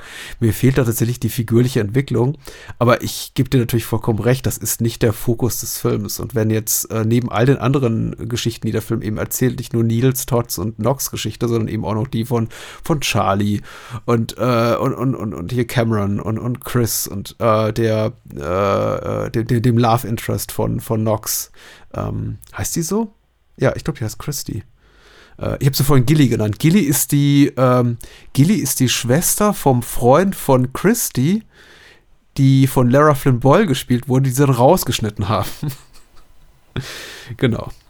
Richtig, die hatte ich im Vorspann. Äh, ist die im Vorspann nee, die oder steht, im Nachspann? Die ist irgendwo im Nachspann noch so unter ferner Liefen gelistet, die taucht aber nie auf. Ich habe ja, gehört, sie ist irgendwo mal im Hintergrund zu sehen, irgendeiner äh, Szene in den Schulkorridoren, aber ich habe sie nicht entdeckt. Nee, ich auch Leider. nicht. Ich war am Ende Aber äh, dass sie 1A besetzt und super gespielt und das ist technisch, also kameratechnisch, was den Score betrifft, alles super. Aber also ich finde, wie im Falle eigentlich ein bisschen auch von Mosquito Coast und da hat das Drehbuch haben William Kelly und Earl Wallace geschrieben, auch hier im Falle von Tom Schoolman, ungeachtet der Tatsache, dass er hier für einen Oscar gewonnen hat. Oscar gewonnen hat über Nora Ephron, über Spike Lee, über Woody Allen und all, all die anderen Koryphäen, die da sonst so nominiert waren in dem, in, dem Jahr. Ungeachtet dieser Tatsache finde ich eben, ist es kein besonders gutes Drehbuch, meine persönliche Meinung. Und zum zweiten Mal jetzt seitens Peter Weir nach Mosquito Coast der Fall, wo bei, bei dem ich denke, er hat sich echt über mit, seiner tollen Ästhetik über ein echt gutes Drehbuch hinweggesetzt. Also der Film ist für mich besser, als es Dialoge und Story verdienen, stellenweise. Ja. Und das habe ich schon mal so oder so ähnlich zum Ausdruck gebracht, glaube ich, vor, vor einem guten Jahr, als ich äh, Grüße an Dominik Stark vom äh, Kino 90 Podcast bei dem zu Gast war und dann äh, ganz, ganz, ganz bösartige Kommentare kamen. Äh, ich, ich, ich bleibe dabei. Ist ein guter Film, aber der liegt hauptsächlich wirklich in seinem Look und in seinen Emotionen, die er mir äh, verschafft, die Gänsehautmomente. Aber charakterentwicklungsseitig und so ist der Film oh, so, so platt, wie er nur sein kann, in meinen Augen. Ja, ich ich würde es nicht ganz so, äh, so hart unterstreichen. Ich finde den ganz okay, aber ich habe erstaunlich wenig über den Film zu sagen. So, weil er auch einfach so, also wie schon gesagt, so einfach das, das Mantra des Films und das, was, Mhm. was Keating so verbreitet, das, keine Ahnung, ich habe immer so das Gefühl, das ist ein bisschen. Der, der, der, der Selbstmord von Robert Sean Leonard, von Neil am Ende, Ja. ist für mich eben exemplarisch für das, was eben Weir macht, um aus dem Drehbuch was Besseres zu machen, als das, was einfach auf der, auf der, auf der Drehbuchseite steht. Und ich weiß nicht, vielleicht steht dann dort auch, der Ton setzt aus und wir hören keinen Knall oder wir hören keine Schreie oder sowas. Aber was Weir eben macht, er macht tatsächlich die Sache komplett stumm und einfach äh, der Vater von Neil, also Kurtwood Smith, Mr. Perry, wacht nachts auf und glaubt, etwas gehört zu haben. Und es gibt diese unglaublich lange Szene von, ich gefühlt anderthalb bis zwei Minuten, in denen er einfach nur im Haus rumstarkst und nach seinem Sohn sucht und durchs Fenster guckt und durch verschiedene Türrahmen guckt Mhm. und steht und dieses Haus in seiner Größe erdrückt ihn fast und diesen, diesen Schrei dann ausstößt, der irgendwie verzerrt ist durch eine Zeitlupe und dann irgendwie äh, abgewürgt wird auf der Tonspur. Und den, den Schuss selber aber hören wir nie aus der Schusswaffe, die eben äh, Nils Leben beendet. Und ich habe das Gefühl, das ist alles Peter Weir. ich habe nicht das Gefühl, dass es Tom Schoolman ist. Aber wer weiß. Ähm, Weil es einfach inszenatorisch so, so stark ist. Und eine Szene, die einfach äh, dramaturgisch total hätte flach werden können, einfach eine richtige Wucht verpasst. Und wie gesagt, ab da ist der Film, hat er mich dann eben auch. Da, da spielt er auf der Klaviatur meiner Gefühle. Weil du solche Szenen in Willkommen in Mooseport vermisst hast. Ja, die anderen Glanzleistungen Tom Schoolmans, ja. Der nicht viel gerissen hat. Aber du sagtest, du magst What About Bob. Oh ja, sehr. Also äh, sehr großer, sehr großer Fan. Also damals, ich- auch jetzt schon ein paar Jahre nicht mehr gesehen, aber ich fand den immer sehr cool. Ja, Patrick, ich glaube, bevor wir uns irgendwie jetzt noch hier so weiter reinreiten in, und, und äh, über die Mittelmäßigkeit von der Poet Society schwärmen. Es ist, es ist besser als mittelmäßig. Er ist, er ist ganz gut. Ich würde ihm eine 2 Minus geben oder sowas, müsste ich ihm eine Schulnote geben. Wie, wie damals hier so an der, an der Schule. Es gibt, Also ich- es gibt so tolle Momente. Ich mag auch die Mutter, die neben der Leiche kniet ihres Sohnes da von Neil und dann schreit irgendwie, he's alright, he's alright, he's alright, weil ich denke, das ist so, das ist, ich, ich mag eben die Momente, in denen die Figuren echt mal leben. Und der, der Großteil des Films ist eben, dreht sich darum, um Menschen, die ihre Gefühle nicht offen zeigen können. Und ich, ich liebe es jedes Mal, wenn einfach so et etwas eskaliert, Emotionen eskalieren. Und das gibt mir der Film einfach zu selten. Mhm. Ich weiß, und das ist der Punkt des Films, deswegen ist es eigentlich kein Kritikpunkt. Deswegen sage ich, ich habe eigentlich im Grunde nichts zu kritisieren. Weil, ne? Also, ein op- oppressives Schulsystem, unter dem alle leiden und von dem sich die, die Schüler emanzipieren müssen, ist der Punkt des Films. Das ist die Geschichte, die er erzählt. Und ich bin da derjenige, der blöd kommt und sagt, ich mag das aber nicht. Ja, So. ist halt manchmal so. Manchmal kann man einfach mit einem. ist, der- ist der heute noch beliebt, ja, oder? So, ja, meine, der ist super beliebt. Ja, Klar. okay. Okay. Wie, wie, wie, wie, wie kommen wir zu Green Card? Äh, Ich bin in, nicht sicher. Indem wir einfach sagen, hey, das ist, äh, du hast eben schon gesagt, also Peter Weir wollte den ja eigentlich drehen, er musste ein Jahr auf äh, den vollen Terminkalender von Gérard Depardieu warten, Mhm. dass er äh, Dead Poet Society in der Zeit gedreht hat und das hat ihn so runtergezogen, diese Zeit an dieser Elite-Uni, dass er einfach, was Lustiges machen. Ja, ja, ja. Gérard Depardieu, mh, Andy McDowell, Green Card, kam 19, ich habe den, glaube ich, vorhin äh, fälschlicherweise dem Jahr 1991 zugeordnet, kam ein Jahr später ins Kino, 1990. Wobei ich nicht sicher bin, ob der auch in Deutschland 1990 bereits lief. Ich war im Kino in dem Film mit meiner Mama. Zum damaligen Zeitpunkt war sie einfach in so einem richtigen Rom-Com-Fieber, ausgelöst wahrscheinlich durch ein Jahr zuvor Pretty Woman. Und da mein Vater keinen Bock hatte auf sowas, saß ich eben dann an der Seite meiner Mutter, damals im zarten Alter von elf oder zwölf, und habe mir diese Filme alle angeguckt mit ihr. Und es war nicht die schlechteste aller Zeiten. Also es war okay. Also ich habe mir Albert Green Card damals wirklich gut gefallen, aber es ist auch kein Film, bei dem ich jemals in den 30 Jahren seitdem noch einmal den Ehrgeiz entwickelt habe, den wiederzusehen. Das war so ein Film aller, ach der, ja, der mit Dings, ja, genau, hm, ja. Aber äh, ist ja für Peter Weir persönlich ein ganz wichtiges Projekt gewesen. Eins, zu dem er auch das Drehbuch geschrieben hat und die Produktion übernommen hat. Auch nicht, auch nicht ganz gewöhnlich in seiner äh, Karriere. Und äh, so ein richtiges Herzensprojekt. Die Hauptrollen habe ich gerade genannt. Des Weiteren spielen noch mit äh, Bibi Newworth, äh, Lilith aus äh, Cheers und Frasier. Äh, als, als Freundin von Bronte, das ist die von Annie McDowell gespielte Figur. Und also so, ich glaube, darstellerseitig ist mir noch aufgefallen, Ethan Phillips, der Neelix spielt hier in Voyager als äh, Bürokrat der Zuwanderungsbehörde? Oder für welche Institution arbeiten die da? Ja, dieser ja. Goski. Ja. ja. Und es geht eben um ein äh, von Annie McDowell und Gérard Depardieu gespieltes Pärchen oder eben nicht, die eine Scheinehe eingehen, damit er eine Aufenthaltsgenehmigung bekommt, denn er ist Franzose und damit sie die Möglichkeit hat, ein luxuriöses Loft in äh, Manhattan zu beziehen, was erstaunlich ist. Aber ich mag diese Art von Märchenfilmen, in denen scheinbar arbeitslose äh, Naturaktivistinnen oder Botanikerinnen sich einen 5000 Dollar im Monat Loft mitten in Manhattan leisten können. Aber so ist das eben. Das ist die Welt, in der sich dieser Film äh, abspielt. Und mir gefällt das ehrlich gesagt ganz gut. Wie hat es dir denn gefallen? Ja, ich äh, hatte ja schon am Anfang gesagt, dass ich hier ein bisschen Bedenken hatte bei diesem Film. Oh, okay. Weil, ja, äh, ich kann ja nur das Poster und es hat mich super abgeschickt. Wenn es eins gibt, was ich einfach nicht gucken kann, dann sind das so romantische Komödien. Und hm. ich sag's gerade weg, ich bin kein Fan von Gerard Depardieu, nicht unbedingt ein Fan von Andy McDowell. Äh, zumindest sage ich mal so, äh, beide äh, habe ich zwei, dreimal gesehen. Keine ist mir mit irgendeiner Performance irgendwie im Gedächtnis geblieben. Und ich dachte so, ja, das ist halt so eine komplette Auftragsarbeit für Peter Weir. Ich habe nicht verstanden, ja, der hat den Sicherheit nicht geschrieben und nicht produziert, der hat einfach der hat Regie übernommen und das war's. Dem ist natürlich nicht so. Äh, der hat das Ding geschrieben, der hat angeblich, hatte Gerard Debattieu ein Foto von dem extra sich über die Schreibmaschine geklemmt und, äh, und losgetippt, weil er es einfach nur für den, für den machen wollte. Ist, glaube ich, auch ist Regiedebüt, äh, äh, US-Debüt für Gerard Debattieu gewesen, sein erster US-Film, mhm. ähm, 1990. Ähm, und ich war auch überrascht, ich bin, bin so die Filmografie von dem mal durchgegangen. Der ist ja schon ab Ende 60 ist der aktiv gewesen. Also schon hier 70er, 80er ist der äh, gut aber ein Schauspieler gewesen. Das war mir bis für mich total unterschiedlich äh, sozialisiert, weil für mich gehörte Gérard Depardieu total zum Kino meiner Kindheit und Jugend. Ich habe diese ganzen Filme okay. mit ihm äh, rauf und runter geguckt, vor allem eben sein Zusammenarbeiten mit, mit äh, Pierre Richard und der Regie von Claude Zidi äh, ein Tollpatsch kommt selten allein und sowas. Also ich habe die rauf und runter geguckt. Als ich damals in Green Card ging, hatte ich schon bestimmt zehn Filme mit Gerard Depardieu gesehen. Okay. Und geliebt. Äh, nee, nee, da fehlt mir ein großer Teil seiner Schaffenskraft. Hm. Ähm, ja, heutzutage sieht er, glaube ich, aus, als hätte Gerard Depardieu Gerard Depardieu gegessen. Ähm, das ist wahr.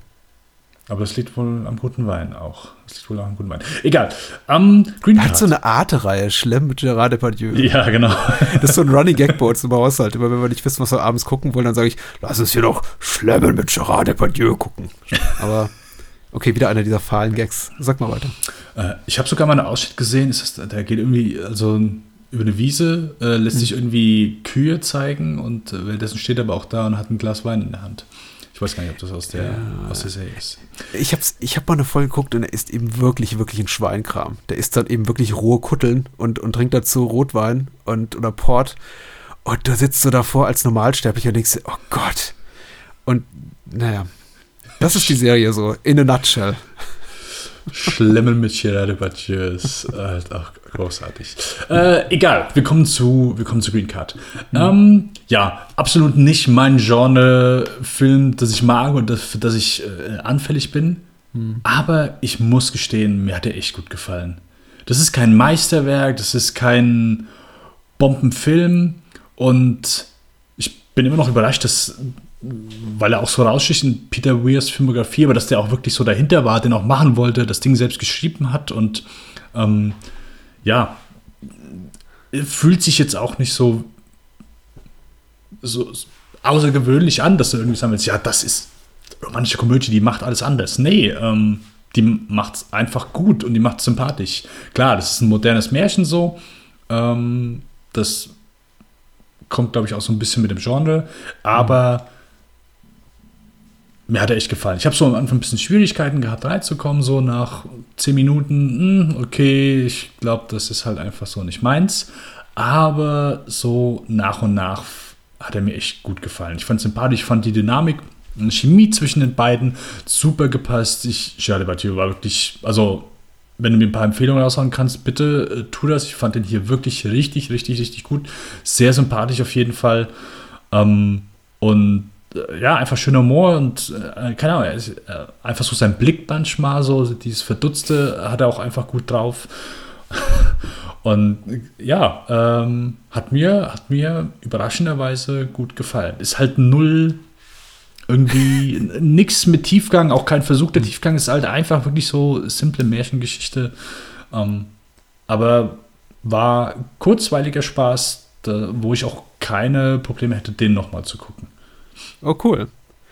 Ich glaube, Märchen ist das wichtigste Wort, was du gerade gesprochen hast. Dem würde ich auch absolut zustimmen. Und es ist eben wirklich alles märchenhaft an dem Film. Das ist so diese Art von Märchen New York, die auch, glaube ich, nur ein, ein Zuwanderer wie, wie Peter Weir so in Szene setzen kann. So dieses wirklich verliebte, dieser verliebte Blick auf, auf Manhattan und die Upper East Side und alles ist so, ich weiß nicht, die Bistros sehen eben auch alle so kuschelig aus und, und die, die, weiß ich, Menschen, die äh, normalen Jobs na nachgehen und eigentlich augenscheinlich überhaupt nicht arbeiten, können sich riesige Apartments leisten und äh, es wird über Themen wie äh, Vegetarismus irgendwie geredet, thematisiert, also so typischer irgendwie auch Großstadtfilm. Was ich übrigens lustig fand, den, ähm, naja, den einzigen, also Antagonisten möchte ich jetzt nicht sagen, aber so ähm, äh, Brontes, Annie McDowells äh, Partner ist Vegetarier und darauf wird wieder und wieder und wieder rumgeritten. Und ich fand interessant, dass man das eben zu sehen, dass man das 1990 anscheinend auch machen konnte. Zu sagen, das ist, also abgesehen von allen anderen schlechten Charaktereigenschaften, ist er eben auch noch Vegetarier und ihm das quasi so ein bisschen auch als Makel anzuheften, weil darauf wird er immer und immer wieder angesprochen, dass er kein Fleisch isst und wie, wie, wie, wie unmännlich das Ganze doch sei. sei. Und da ist der Film auch zugegebenerweise nicht so gut gealtert. Also es gibt so ein bisschen ein paar männliche und weibliche Stereotypen, auch ethnische Stereotypen, bei denen ich mir heute schon dachte, ah, das würde heute nicht mehr abheben im Jahre 2021. Und das muss es eben auch gar nicht, denn der Film ist gut 30 Jahre alt und ich möchte sagen, von der drei Filme, über die heute Abend sprechen, ist das mit Abstand mein Liebster. Ich habe wirklich eine Menge Spaß gehabt an dem Film. Ich bin richtig darin aufgegangen. Ich habe mich total in die Figuren verguckt, insbesondere hier in Georges, in Gerard Depardieu. Ich, äh, wahrscheinlich so die letzte Zeit seiner Karriere, in der er wirklich, wirklich gut war, eben noch nicht dieser Plumpsack, tut mir leid, Gerard, äh, sondern eher doch so reminiszierend an die durchaus sexy Erscheinung, die auch in den 70er, äh, 80er Jahren war. Da war er irgendwie ein regelrechter Frauenschwarm. Äh, ich glaube, meine Frau, meine Frau, meine, meine Mutti war auch so ein bisschen verliebt in ihn zum damaligen Zeitpunkt. Also, äh, wie, wie man eben in Filmstar verliebt ist. Und also der, der Film, der strotzt vor Charme, der strotzt vor einer Atmosphäre, die ich einfach sehr, sehr gerne mag. Ich mag diese, diese Upper-Class-Geschichte, in die er da reingeworfen wird, zu dieser, diesen, diesen Culture-Clash auch, auf mehr, in mehrfacher Hinsicht, dass er sich eben nicht nur mit Amerikanern rumschlagen muss, sondern in, dann eben auch noch gleich mit so einer, mit so einer Schicht von Amerikanern, die ihm auch einfach, ähm, die, die meilenweit von dem entfernt ist, von seiner äh, pre prekären Lebenssituation, diese ganze Klaviernummer da bei der Party von Brontys Eltern, glaube ich, ist für mich eine der schönsten Szenen im amerikanischen Kino der 90er Jahre, wo er dieses äh, Gedicht aufsagt und die Mutter von Bronte irgendwie Rede übersetzt synchron dazu. Also, das ist einfach, ich, also, das ist ein Nichts von Stoff, ich gebe dir absolut recht, ist ein ist ein schlichtes Märchen, der will überhaupt nicht tiefgründig sein, der, sein, der hat überhaupt keine Botschaft. Ich habe bis zum Ende darauf gewartet, dass da noch was kommt, weil ich hatte den Film weitgehend innerlich vergessen. Aber da kommt dann einfach auch gar nichts mehr. Aber in dem wenigen, was er will, ist der Film einfach so gut, dass, äh, also, das, das erfordert eine hohe Kunstfertigkeit seitens Weir. Und ich finde find es bedauerlich, dass er nicht mehr Drehbücher geschrieben hat, weil er kann das offenbar. Und die Hans Zimmer Ethno-Mucke, also darauf stand ja Hans Zimmer total, so bis frühe 90er, ist ja auch in, in Rayman und, und, und solchen Sachen, die er auch vertont hat, zu hören. Die finde ich auch ganz spitze. Die passt auch so gut zu diesem urbanen Schmelztiegel da New York. Also, ich mag fast alles an dem Film. Und äh, spreche eine warme Empfehlung auf, aus. Eine Allein, wo du die Klavierszene äh, erwähnst, also ich habe laut losgelacht halt erstmal. Mhm. So die, die Momente, wenn er, er setzt sich da, ich meine, setzt sich da hin und startet erstmal so runter aufs Klavier, bevor mhm. er erstmal anspielt, diesen kompletten Chaos äh, zu spielen. Mhm. Und danach auch wieder so, wie er so einzelne Momente rauszieht und die ganze Ding, Ding, Ding, Ding, Ding, Ding, Bang. Einfach nur, einfach nur großartig. Ich habe wirklich laut gelacht. Und dann auch danach so, dass es dann nochmal so die Wendung nimmt. Wobei ich nicht ganz verstanden habe, warum hat er dann erst. Also habe ich irgendwas nicht mitbekommen, so, warum er erst das gemacht hat und dann dann? Ja, ich glaube, er hat diese, Fe also meine Deutung ist ja, er hat diese Feindseligkeit von Andy McDowells Figur gespürt, dass sie ihm eben nicht abnimmt, dass er wirklich Komponist ist und wollte ihr mal zeigen, wollte sie äh, auf den ah, Leim okay. gehen lassen und okay. sagen, hier, guck mal, ich bestätige all deine Vorurteile, nur um dir danach den Boden unter den Füßen wegzuziehen und äh, indem ich mich eben offenbare als tatsächlich sehr hochbegabter Pianist offenbar. Wobei man sagen muss, Gerard Depardieu reißt sich da jetzt kein Bein aus. Also das, was er da spielt, ist sehr, was er da spielt, ist eine sehr einfache Melodie. Ja, Aber ja, einfach die Art und Weise, wie es in Szene gesetzt ist, klingt es eben so, als ob er gerade ein großes Klavierkonzert gäbe, auch wenn dem nicht so ist. Aber ich fand das eben sehr, sehr berührend, auch weil es so aus dem Nichts kommt. Das wirkt so, das ist eben der Unterschied zu, sagen wir mal, zu dem, was Club der Toten Lichter so in seiner letzten halben Stunde macht, wo ich das Gefühl habe, der, der, der spielt sehr geschickt auf der Klaviatur meiner Gefühle und der kriegt mich genau in die emotionale Ecke, wo er mich haben, hin haben will. Aber ich fühle mich offenkundig, offensichtlich manipuliert. Wohingegen ich bei Green Card mich immer wieder überrascht sah von dem, was der Film machte und mehrfach so richtig fast schon ein bisschen zurückwich hier vom, vom Bildschirm, vom Fernsehbildschirm und dachte, oh, das ist aber, oh, damit habe ich jetzt nicht gerechnet. Ein, ein, ein, für mich eben auch ein sehr überraschender. Ja, und äh, ich sag mal so, wenn du den Plot erstmal so hörst oder einfach so die Story oder halt einfach, worum es geht, dann mhm. ist es ja einfach nicht, wo du denkst, hm, okay, ja, klar, kann ich, also hört sich ja einfach an wie eine stinknormale romantische Komödie. Und ich glaube, dass du die Story gar nicht groß verändern müsstest, ähm, damit es auch einfach so im, im, ich sag mal, im, im Strom aller anderen romantischen Komödien so ein bisschen untergeht. Aber ich glaube, einmal so Casting und mhm so ein bisschen Feingefühl für manche Momente. Ähm, der Ausgang vielleicht noch, aber äh, dass gar nicht so viele Elemente äh, unterschiedlich sind, aber einfach hier mit ein bisschen mehr Taktgefühl dann gegangen ist. Ohne dass du irgendwie so, also ist ja, der Film ist ja nicht irgendwie, oh, ich stelle mich über das Genre. Ich würde schon sagen, das ist einfach, das ist eine romantische Komödie, wie ich sag mal viele andere auch, aber mhm. hat halt einfach ein bisschen mehr Taktgefühl, ähm, dahinter und ist auch nicht unbedingt, ich, äh, wenn du viele romantische Komödien machen sich ja auch, finde ich, sehr einfach, weil, okay, wir nehmen einfach zwei Personen, die hassen sich und am Ende mögen sie sich. Mhm. Und in den meisten Fällen ist das weder begründet, noch findest du irgendwie während des Films, finden die irgendwie Gründe so, außer, okay, gut, ja, vielleicht bist du doch nicht so scheiße, so. Oder äh, mein, mein, mein Hassklischee ja. in Filmen überhaupt, so das Missverständnis. So, keine Ahnung, weil der, der Mann hat plötzlich ja noch eine Freundin oder mhm. sonst irgendjemand, eine Bekannte oder äh, die Bekannte hat noch irgendeinen Typen und plötzlich stehen die irgendwie nah zusammen und äh, der eine Partner kommt rein und denkt, oh, die haben sich jetzt geküsst und jetzt will er mich doch nicht mehr und dann er raus, nein, nein, so war es nicht, nein, es war ein Missverständnis. Mhm. Ähm, und das finde ich, und, und das ist so, ich hasse dieses Klischee. So, aber hier ist es umgedreht und äh, ganz sympathisch gemacht, so weil in dem Moment, wo äh, ja, weil der eigentliche Partner kommt rein, also ohne jetzt den Film zu spoilen, äh, ich fand es halt hier äh, sehr schön umgedreht und einfach ein bisschen mehr draus gemacht und irgendwie nicht einfach nur, keine Ahnung, ja, wir haben wieder das Missverständnis, sondern äh, hier ist es einfach mal ein bisschen äh, etwas anders dargestellt. Hat mir gut gefallen. Und auch sonst einfach die Szenen, wenn, keine Ahnung, er liegt nachts im Bett und äh, klopft einfach die, äh, klopft an die Wand und fragt halt, hey, welche Seite liegst du? Okay, alles mhm. klar, gut. Einfach so diese, diese Abstimmung, hey, wir müssen uns jetzt kennenlernen.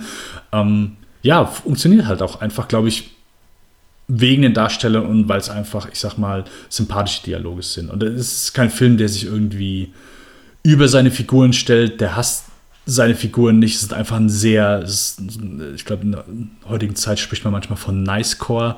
Äh, mhm. Dieser Film wird definitiv in die Sparte Nicecore. Es ist ein, mhm. sehr, ein sehr netter Film, ein gut gemeinter und gut gewollter Film.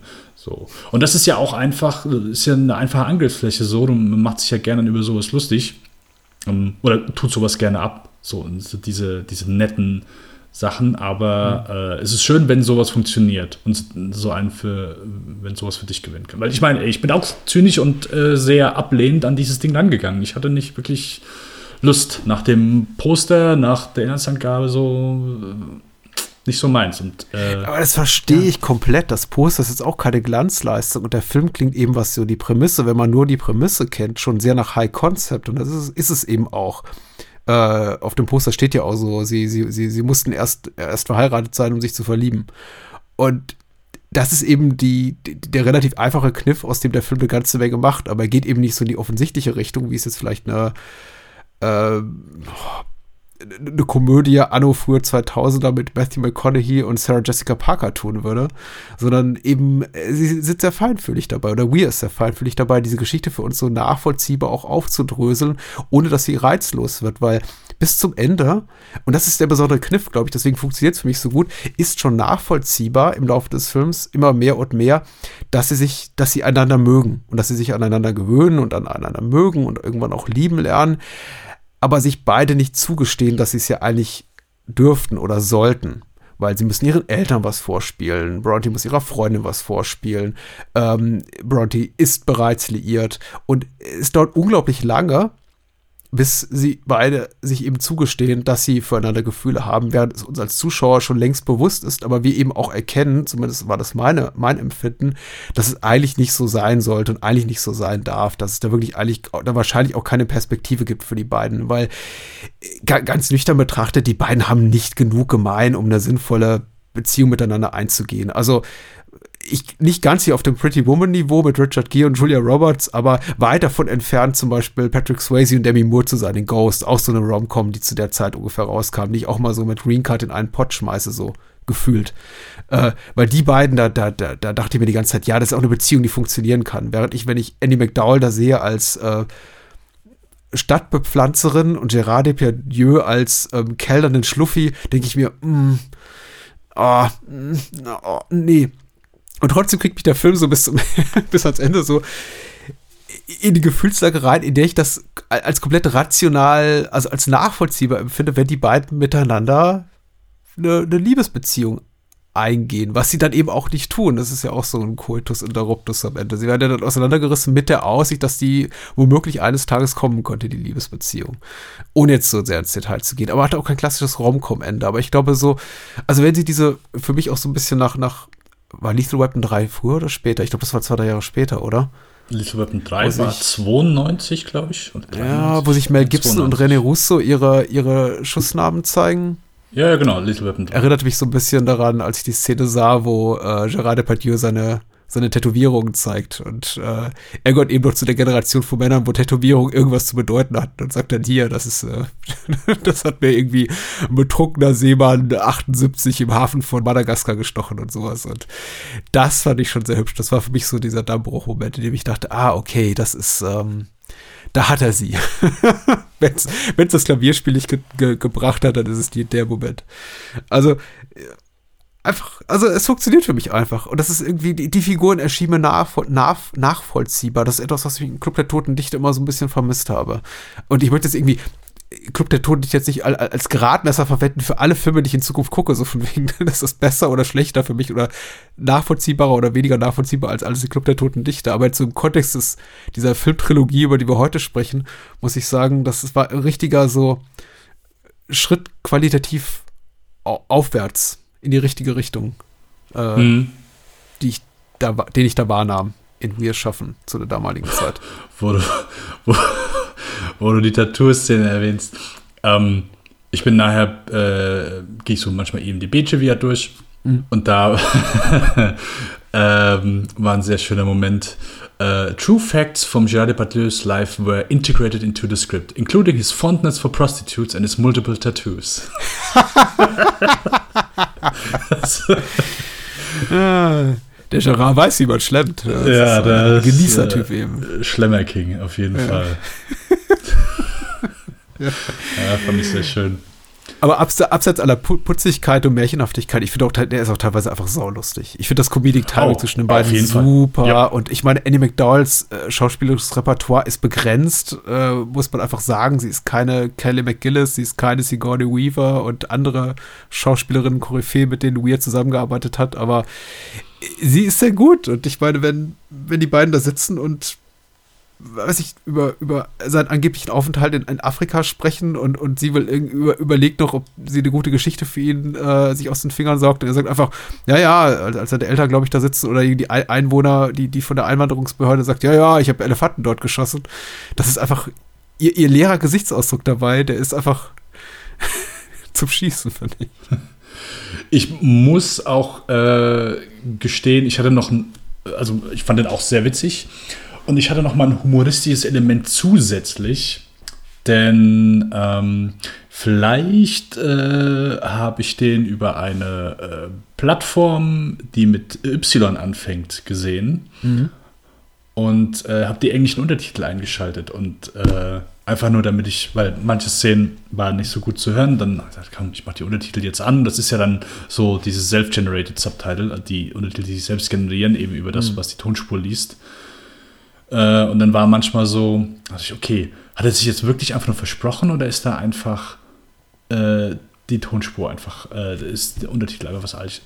Ähm, in dem Moment, wo die Eltern von ihr kommen und er versucht sich da so ein bisschen als Handwerker im Haus und Ja. sagt dann so, ja hier, I'm measuring und äh, der fragt, ah, measuring und der Untertitel liest äh, Misery und er so, äh, what are you doing?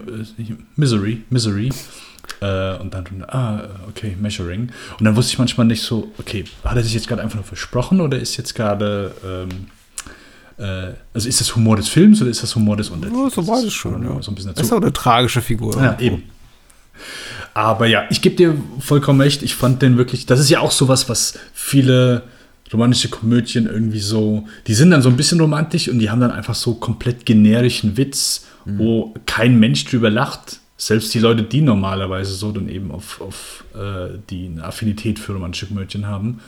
Ähm, aber hier, ich fand den wirklich witzig. Der geht auch, der geht problemlos als romantischer Film durch, der geht aber auch problemlos als Komödie durch. Und ich finde schade, wenn das immer so auch ein bisschen auf der Strecke bleibt. Weil, ja, äh, kommt genauso gut lachen. Klar, ist jetzt äh, auch jetzt, ich sag mal, kein mordsmäßiger Wortwitz, aber es ist sympathischer Humor. Es ist auch kein, ist nicht zu albern so. Trifft, finde ich auch genau, genau den Ton, wenn er sich einfach dann so, ja, so das, es klingt wahrscheinlich auch so ein bisschen typisch, ja, er will dir zeigen jetzt hier, was guter Kaffee ist oder wie man gut isst und so weiter und äh, ich koche und so, aber äh, Ja, hm. funktioniert, hat für mich trotzdem gut funktioniert. Gehe ich, gehe ich vollkommen mit. Ja, also diese, diese, diese Culture Clash-Momente oder sagen wir mal so diese, diese Hy- Hype-Themen der frühen 90er, was wahrscheinlich auch in Romcops der damaligen Zeit diskutiert, äh, thematisiert werden musste, ist ja auch bei sowas wie When Harry Met Sally, der glaube ich 89 oder 88 rauskam, der Fall. Diese, diese Lifestyle-Unterschiede, die, der, der eher, weiß ich, schluffige anti-autoritäre Großstädter und die eher äh, zur Upper Class gehören wo wollende ähm, junge Frau, selbstbestimmte Frau. Ich jetzt sogar einmal vor, vor dem Portier an, angefahren mit hier, na, hier, Women's, Libera äh, Women's Lib, irgendwie hier, äh, sind jetzt Teil der Frauenbewegung, sind hier ganz, ganz alleine, brauchen wohl keinen Mann hier zum Leben und so weiter und so fort. Also, das wird irgendwie auch, schon thematisiert, genauso wie dieser etwas äh, antiquiert, überholt wirkende dieses Referenzieren auf das Vegetarier-Dasein hier von, von Brontys Freund Phil, was eben auch so nicht mehr so gut funktioniert. Äh, genauso wie diese Culture Clash-Momente, in denen er eben sagt, ja, hier was, äh, entkoffinierter Kaffee, ich zeig dir mal, was richtiger Kaffee kann. Das ist so, ich kann mir gut vorstellen, dass es schwierig ist für jüngere Menschen, als wir es sind, mit dieser Art von Mentalität zurechtzukommen, weil sie wahrscheinlich keine bewusste Erinnerung Mm. mehr daran haben, dass Mm. Menschen so in Anführungszeichen unaufgeklärt mal waren. Ich würde mich echt mich würde echt interessieren, wie ein, ein Teenager das heute empfinden würde. Ich weiß damals im Kino, als ich mit meiner Mutter im Film war, mit zwölf Jahren, habe ich das überhaupt nicht in Frage gestellt. Und jetzt auch nicht, weil ich mich eben noch sehr gut an eine Zeit erinnere, in der sich, wenn sich ein Mensch, der eben vegetarisch lebt, an den Tisch setzte, vor allem bei einer Familienfeier, erstmal quasi zum Ziel, zum Mittelpunkt des Spottes wurde und äh, sich äh, äh, 20 Verwandte darüber ereiferten, wie denn äh, so ein Mensch leben könne überhaupt, wie so ein Mensch, so, so ein Mensch überhaupt lebensfähig sein könne. Und äh, aber nee, das waren eben die frühen 90er und ich, vielleicht hilft es auch, sich an die Zeit zu erinnern und den Film genießen zu können. Inklusive der Tatsache, dass eben Hans Zimmer damals echt komische Musik machte, also. Aber die gut passt, die, die, die wieder sehr gut so passt. Das ist eben auch so ein bisschen ethnisch divers, diese Klänge, die er da reinbringt. Mit irgendwelchen Buschtrommeln und, und, und komischen Pfeifen und, und Synthi-Klängen. Das ist, äh, das passt alles doch. Die Drums, die Drums. Ja, die Drums, ja. Nee, also ich muss wirklich sagen, ich bin sehr, sehr angenehm, angenehm überrascht. Also ich hätte ich, hätte ich wirklich nicht erwartet. Auch so, Cool. wie, wie schon am Anfang gesagt, ich habe wirklich erwartet, dass das einfach eine Auftragsarbeit ist. Und ich finde es umso schöner, dann auch von jemandem wie Peter Weir, der dann auch wirklich, also umso, klar, ich meine, schön, dass der Film mir gefallen hat, aber darüber hinaus so, dass das auch wirklich etwas ist, was er auch wirklich machen wollte, was er auch wo, was er selbst geschrieben hat. Also wenn du so bisher so alle Filme anguckst, ähm, die er bisher gemacht hat, dann sticht er ja schon etwas raus. So, das ist ja nicht unbedingt jetzt etwas und ich meine mit dem Vorwissen, dass auch sowas nicht mehr nicht mehr kommt so in, in seiner Filmografie. Ähm, von daher äh, ja einfach schön, dass er sagt, weißt du was, habe ich habe ich einfach Bock drauf und dann auch als als hätte ich gesagt, hey, da stehe ich nicht drüber, so über dem Material. Finde ich auch gut. So möchte ich auch gerne mal so versuchen, machen und nicht irgendwie, ja. Äh, Ja. Peter Weir, Ja. auch, auch wenn er jetzt, ich sag mal, schon ein paar mehr wichtige Filme gemacht hat, aber ich Mhm. finde es schön, dass er wirklich nicht über diesem Thema einfach steht oder sich selbst, also das spricht ja so Okay. für ihn, dass er sich vielleicht selbst nicht so wichtig nimmt. Also in Interviews, er kommt auch immer als ein sehr bodenständiger und sympathischer äh, Mann rüber und ja, spricht, spricht einfach nur für ihn. So ist ja nicht selbstverständlich in, in, in Hollywood. Nee, absolut. Äh, das ist auch mein Empfinden, wenn ich Interviews mit ihm sehe. Er wirkt sehr, sehr down to earth und sehr, sehr sympathisch. Ähm, es ist mir auch aufgefallen. Und äh, wo du jetzt gerade erwähntest, also von wegen Regisseure, die eigentlich so etabliert sind, auch schon so als, als äh, personifizierte Oscar-Schmieden, was ja auch Peter Weir zum damaligen Zeitpunkt schon war. Äh, es hat mich so ein bisschen erinnert an, an die Situation, der sich äh, Paul Verhoeven äh, konfrontierte, als er Robocop machte. Der sagte, weißt du, wenn ich schon einen amerikanischen Actionfilm mache, dann mache ich den amerikanischsten aller Actionfilme, so als mein großes Mhm. Hollywood-Debüt. War es jetzt nicht. Also er hatte vorher Flash and Blood gemacht, aber der war ja überwiegend in Europa produziert und in Spanien gedreht. Und ich meine, so Robocop war so sein erster wirklicher amerikanisch-amerikanischer Film, also ein echter Hollywood-Film, wenn er auch in, ich glaube, in Dallas gedreht wurde. Ähm, und er sagte, nee, dann, also wenn, wenn schon, dann will ich so amerikanisch sein, wie kaum amerikanischer Regisseur sein kann. Und ich habe bei Weir auch hier so ein bisschen das Gefühl, er will eigentlich die, also nicht immer, dafür ist die zu leichtfüßig, aber manchmal auch schon das Gefühl, er will die, die, die, die Rom-Com to end all Rom-Coms machen. Und äh, ist ihm nicht gelungen, dass das Genre blüht immer noch und floriert. Aber äh, es ist schon, er spielt schon sehr geschickt mit den Zutaten, die eben dieses Subgenre mit sich bringt. Der, es ist im Grunde alles drin, was man erwartet. Und dann stellt das eben doch wieder auf den Kopf. Inklusive eben der Tatsache, dass es auch kaum, kaum Konflikte gibt an dem Film, in dem Film, was ich super fand, was ich echt auch wohl, als wohlwollende Überraschung empfand. Vielleicht auch der letzte Punkt, den ich noch erwähnen wollte, dass eigentlich immer die Situation, Situationen, die, die hätten auf eine sehr unangenehme Art und Weise eskalieren können, abseits von der Figur von Phil, die eben aber einfach zu schwach ist, um wirklich auch jemanden wie Gerard Depardieu, also Georges, den er spielt, Konkurrenz machen zu können, ähm, dass da nie was passiert. Dass man immer denkt, uh, jetzt passiert irgendwas. Dass zum Beispiel hier Brontys Freundin Lauren, Bibi Newworth, äh, es ist schlimm, die Schauspielerin heißt Newworth und, und Newworth ist bekannt für eine Rolle, die heißt Lilith. Und viel zu viele T-Ages, um nicht darüber zu stolpern. Aber auch da, bei der Figur, als ich zum ersten Mal sah, dachte ich, oh, die will ihm garantiert George ausspannen. Und am Anfang wirkt es so. Aber Ja, ja, ja, ja, ja. Genau. nee, das irgendwie, das verflüssigt sich so und, und, und, und schwimmt davon und im Grunde interessiert sich der Film dann auch nicht weiter dafür. Und äh, Bronte ist niemals in Gefahr, dass ihr irgendwie George abspenstig wird. Genauso in der Szene mit den Eltern, dem Elternbesuch bei Bronte, wo eben der Papa und Mama kommen und man sich denkt, äh, die Szene, die du vorhin beschrieben hast, mit dem, wo er sich dann als Handwerker tat, wo man denkt, oh, das wird jetzt gleich richtig unangenehm.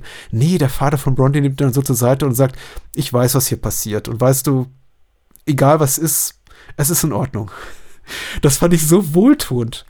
Gerade als Mensch, dessen, also wie ich, um ein bisschen persönlich zu werden, dessen eigene Beziehung, also zu meinen eigenen Eltern nicht frei von Spannung ist, habe ich das als so wohlwollend empfunden. Mhm. Irgendwie einfach nette Eltern zu sehen, liebenswerte Eltern zu sehen, die sich authentisch um einen kümmern, Gedanken machen, empathisch sind. Das äh, hat mich dann doch auch berührt geradezu, muss ich sagen. Also auch persönlich. Aber gut, jetzt, jetzt wird es zu gefühlsduselig. Nein, nein, nein, gar nicht. Ist wirklich ein schöner Moment. Aber das, das war auch so das, was ich meinte. So, Gerade so Szenen können ja dann auch stellen mal so irgendwie, Ahnung, die im anderen Film sauer aufschauen, weil es sagt, okay, gut, also jetzt übertreibst du es halt so ein bisschen mit der Nettigkeit. Ähm, von daher finde ich schon. sehr, sehr netter Film, ja. Ne? Ja, also wenn ja. Menschen Konflikte suchen und so ein bisschen Edginess, das kriegt man hier in dem Film eben überhaupt nicht. Äh, ihre Freundin übrigens, die, die Shia Battier dann äh, mitbringt, sie hat übrigens, die, Be- äh, als er dieses Quatschstück äh, am Klavier spielt, so und komplett ausrastet, sie hat übrigens die beste Reaktion überhaupt. Also da habe ich wirklich, ich habe gelegen. Also sehr schön. Aber ja, wie, wie du schon sagst, habe ich auch gar nicht mehr drüber nachgedacht, so, ähm, dass, dass sie ihn irgendwie, ja, ausspannen wollte. Aber es war eigentlich gar nicht. Ich glaube, sie wollte einfach, hey, ist doch sch schön, lass ihn doch hier ein bisschen, der sitzt ganz allein zu Hause. Wir bringen den einfach mal mit dazu und so weiter. Ist doch alles cool so. Nee, ich glaube, sie Äh, findet ihn einfach au- authentisch amüsant. Also Laura, Ja, ja, genau. die, die denkt, ach, was ist denn das hier für ein, für ein to- tollpatschiger Franzos? Ja, den nehme ich mal mit. So ein bisschen wie, wie, guck mal, ich habe mir ein neues Hündchen zugelegt. Ist der nicht putzig? Also, Genau, nee. Äh, also wie gesagt, ich äh, bin, bin mehr, mehr als angetan von, von Green Card gewesen. Mehr als Cool. angetan. cool. Fearless, jenseits der Angst.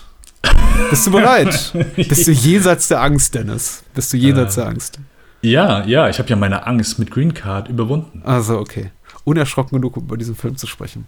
Richtig. Cool. 1993 war es gerade mal, äh, nicht, nicht gerade mal, also schon drei Jahre später. Eine kleine Pause hat sich äh, Peter Weir gegönnt, ähm, um Fearless zu drehen. Mit Jeff Bridges in der Hauptrolle und Isabella Rossellini. Es geht um einen Mann, der einen Flugzeugabsturz überlebt und äh, seitdem denkt, er sei unsterblich und sich auch in so einer, naja, Heilsbringerrolle ist verkehrt. Als was ist er? Er wird von den Menschen, von den anderen Überlebenden dieses Flugzeugabsturz so angesehen als, ähm, als Schutzengel, genau, und geht auch eben in dieser Rolle auf. Und es ist ein sehr, es ist ein Psychodrama, würde ich sagen. Ich finde, genretechnisch lässt es sich tatsächlich relativ sch schwer einordnen. Ein bisschen so, finde ich, tonal in die Richtung von Witness gehen, wo man eben auch zwischenzeitlich Probleme oder Schwierigkeiten hat, es benennen zu können. So von wegen, ist das jetzt schon Familien- oder Sozialdrama oder noch Thriller? Und vieles ist auch irgendwie so mittendrin, möchte ich sagen. So bisschen Justizdrama, bisschen Thriller, aber hauptsächlich eben Familiendrama, Tragödie, wie auch immer, ohne jetzt wirklich allzu tragisch zu sein. Äh, Drehbuch hat geschrieben Rafael Iglesias und äh, Musik wiederum von Maurice Jarre, äh, nachdem er nach dem kurzen Intermezzo eben mit äh, Hans Zimmer, der übrigens auch für Green Card nur gebucht wurde, weil Maurice Jarre keine Zeit hatte. Also auch hier äh, die zweite Wahl in dem Fall Hans Zimmer, hat aber Green Card gut getan. Und also vieles beginnt erstmal mit einem ganz tollen Setpiece. Äh, was sind deine Gedanken dazu, Dennis? Ich habe wenig Trivia zu dem, zu dem Film, aber deswegen bin ich umso mehr gespannt auf deine Meinung. Mhm. Äh, Dieser aber als- Flugzeugabsturz. Ist das nicht ein Wahnsinn? Ohne CGI? Ich meine, die haben wirklich, die haben, die, was, die haben da irgendwie drei Fußballfelder platt gemacht, um dieses für, für, für eine Kameraeinstellung. Beeindruckend. Patrick. Ja, ne? Mach, macht man heute nicht mehr, außer Christopher Nolan. Und selbst der nutzt CGI. Ähm, Ich hätte doch Benicio del Toro erwähnen sollen, John Delancey, also Q aus Star Trek Next Generation, John Turturro hat eine kleine Rolle, Tom Hulk, also äh, Wolfgang Amadeus aus äh, Amadeus, Rosi Perez. Äh, Oscar nominiert oder sogar Oscar gekrönt. Ich bin mir nicht ganz sicher. Ich glaube, Oscar nominiert. Nominiert, glaube ich auch. Ja. nur. Auf jeden Fall sehr, sehr prominent besetzt. Aber jetzt wieder du. Wie hat dir denn Fearless gefallen? Äh, ja, war für mich auch das zweite Mal, dass ich den gesehen habe. Ich habe den vor wie vielen Jahren gesehen, weil ich hatte in irgendeinem, äh, ich glaube, es ist, ob es ein YouTube-Video war, irgendein Online-Review hatte das, oh, ich bin am überlegen. Uh, okay, jetzt, jetzt oute ich mich auch, dass ich das mal geguckt und gut fand. Äh, und zwar, äh, kennst du den Nostalgia Critic? Ja. Ja. Nur vom Namen. Okay. Ich äh, guck den nicht. Nee, ich gucke den auch seit Jahren. Äh, kein Ja. Werturteil, ich habe ihn einfach nicht gesehen. Äh, aber ich habe den am Anfang, habe ich den schon äh, gern geguckt und der hat mal so ein, äh, hey, hier meine Top 20 Videos. Und da war Fearless auch dabei. Und ich kannte den nicht, hatte nie davon gehört und ich habe nur, du hast, ich habe nur ein paar Einstellungen gesehen und dachte, oh, das sieht aber eigentlich geil aus. Und habe den gesehen und fand den auch ziemlich gut. Mir hat er damals sehr gut, sehr gut gefallen. Ich habe den auch wirklich als guten Film in Erinnerung, auch sehr als hypnotischen Film und äh, starke Performance von Jeff Bridges. Ähm, habe ihn jetzt wieder gesehen und ich, ich würde ein bisschen runtergehen mit meiner Meinung, aber nicht ganz, weil ich finde, dass der Film unglaublich starke Momente hat. Ähm, der Flugzeugabsturz von dir genannt, ich meine, wir sehen ja immer noch mal, es, es gibt ja immer wieder Szenen von diesem Flugzeugabsturz, die während des Films gestreut sind und äh, gerade ich, da. Ich, ich meine diese eine Helikopteraufnahme, glaube ich. zu Genau, also ja, Wir sehen dann ja, nur einmal das ganze Szenario von oben und das ist wirklich beeindruckend. Ja. Ja, auf jeden Fall. Das gehe ich mit, sieht, sieht beeindruckend aus. Aber auch der Flugzeugabsturz selbst, den wir immer zwischendurch äh, sehen, finde ich Hammer. Es sind Wahnsinnsszenen, weil ich glaube, das ist ja eine Situation, die einfach so. Ich meine, ich habe es noch nie durch. Äh, ich habe Bedenken beim Fliegen. Ich gehe nicht vollkommen unbefreit da rein. So, so beim Start bin ich schon nervös. Aber das ist ja etwas, wo du einfach wirklich Angst erfüllt bist. So, wenn du so merkst, du sitzt in so einem Flugzeug, das Ding geht runter, boah, kann, grauenvolle Vorstellung, wünscht man niemandem, ist einfach grauenvolle Vorstellung, wenn du sowas überhaupt mal mitmachst, selbst wenn alles gut geht.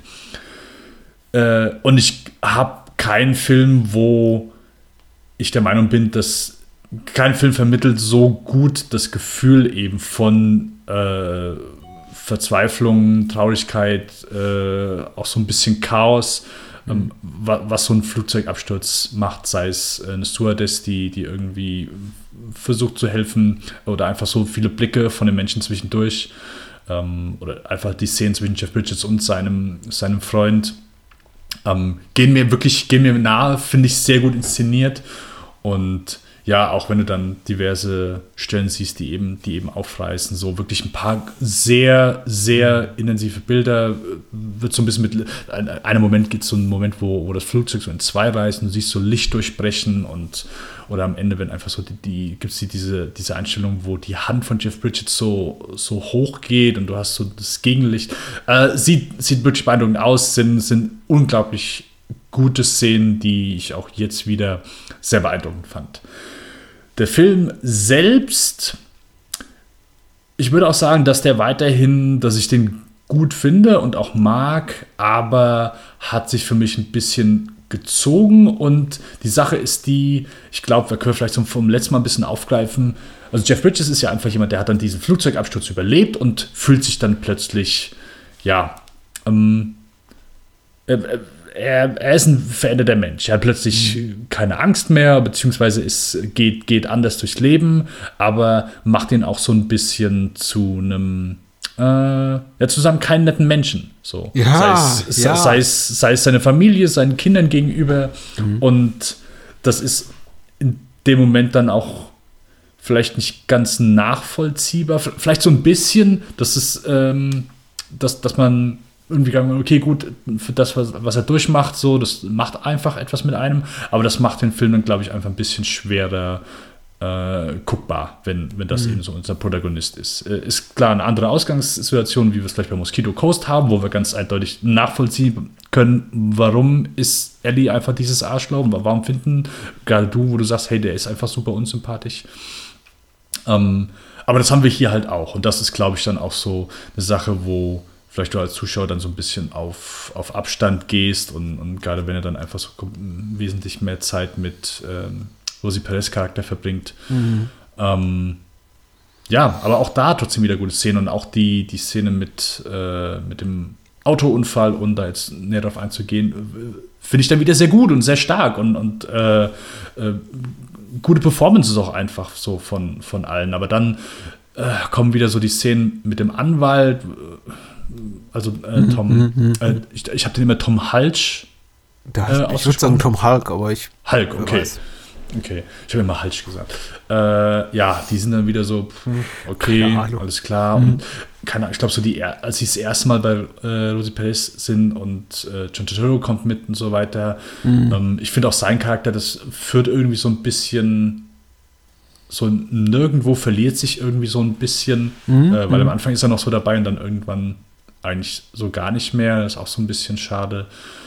Ähm, ja, ähm, Es das wirkt eben so sehr zweckmäßig, finde ich, das Mhm. große Ensemble teilweise, um einfach ein bisschen klassischer, so ein klassisches Narrativ da reinzubringen. Ein bisschen Justizdrama, ein bisschen Spannung hier und da. Und Rosie Perez ist zumindest, also in jedem ihrer Momente mit Max, äh, finde ich sie ganz wunderbar. Und ihre Figur ist auch neben Max die wichtigste für mich in der Geschichte. Noch wichtiger für mich als ähm, Isabella Rossellini, die hier Max Frau spielt, Laura.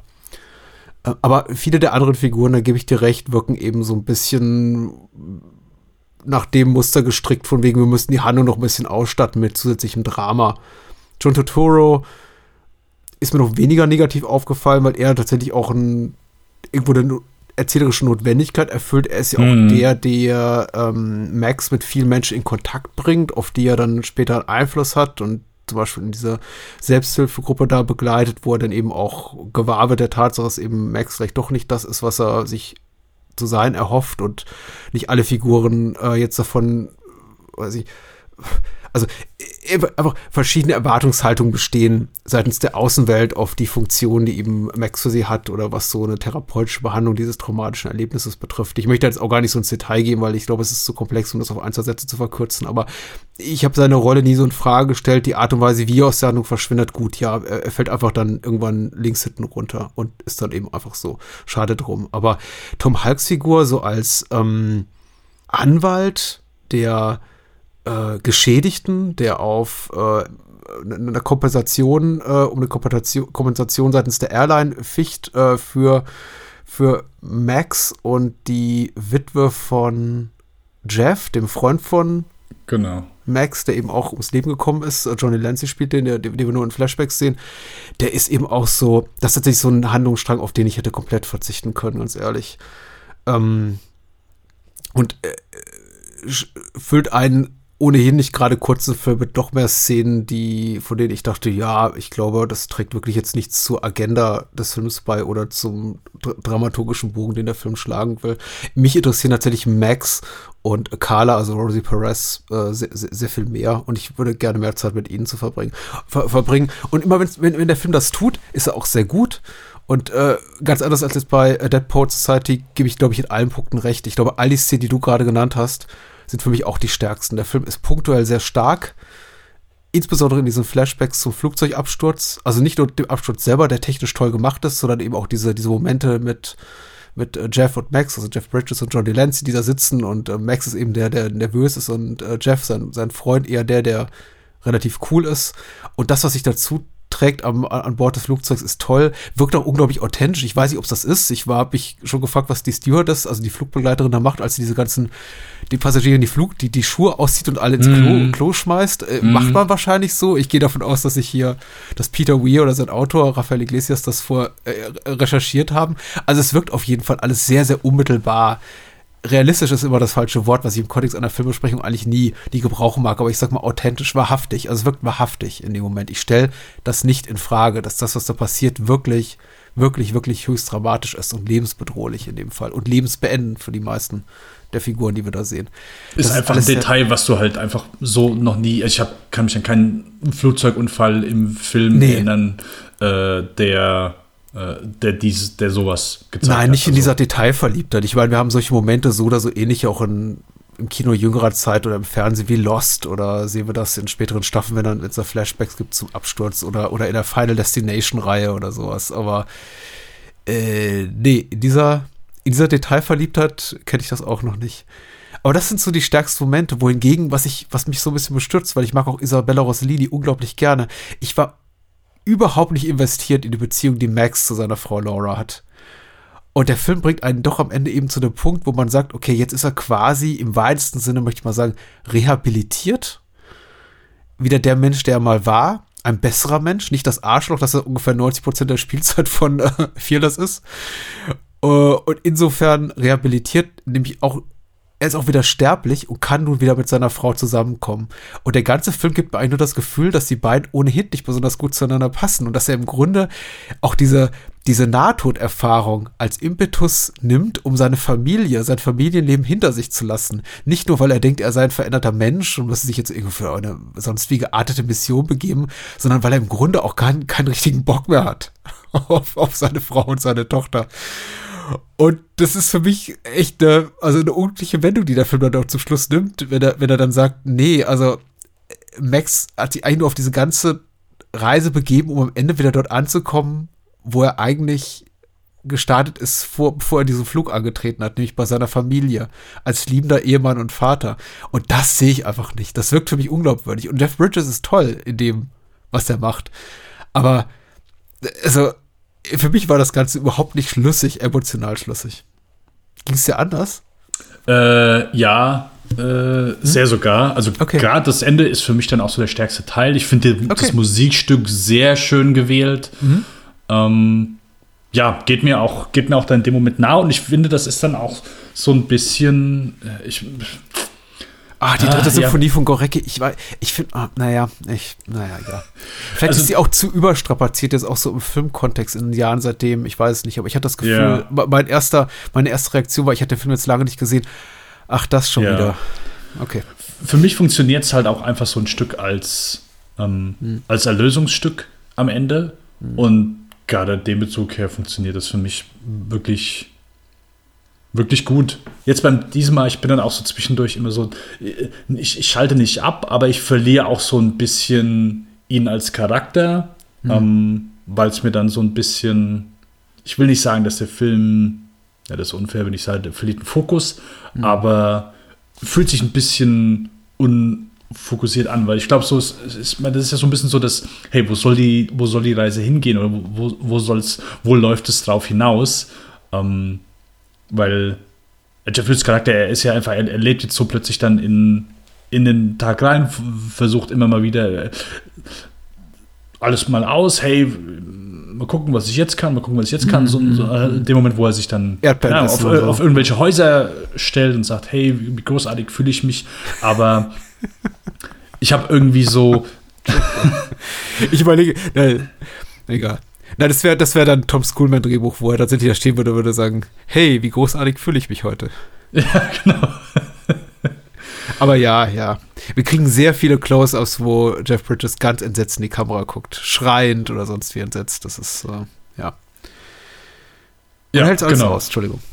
Äh, nein, nein. Und äh, dann weiß ich nicht so, er verliert sich nicht, aber er ist ein bisschen orientierungslos.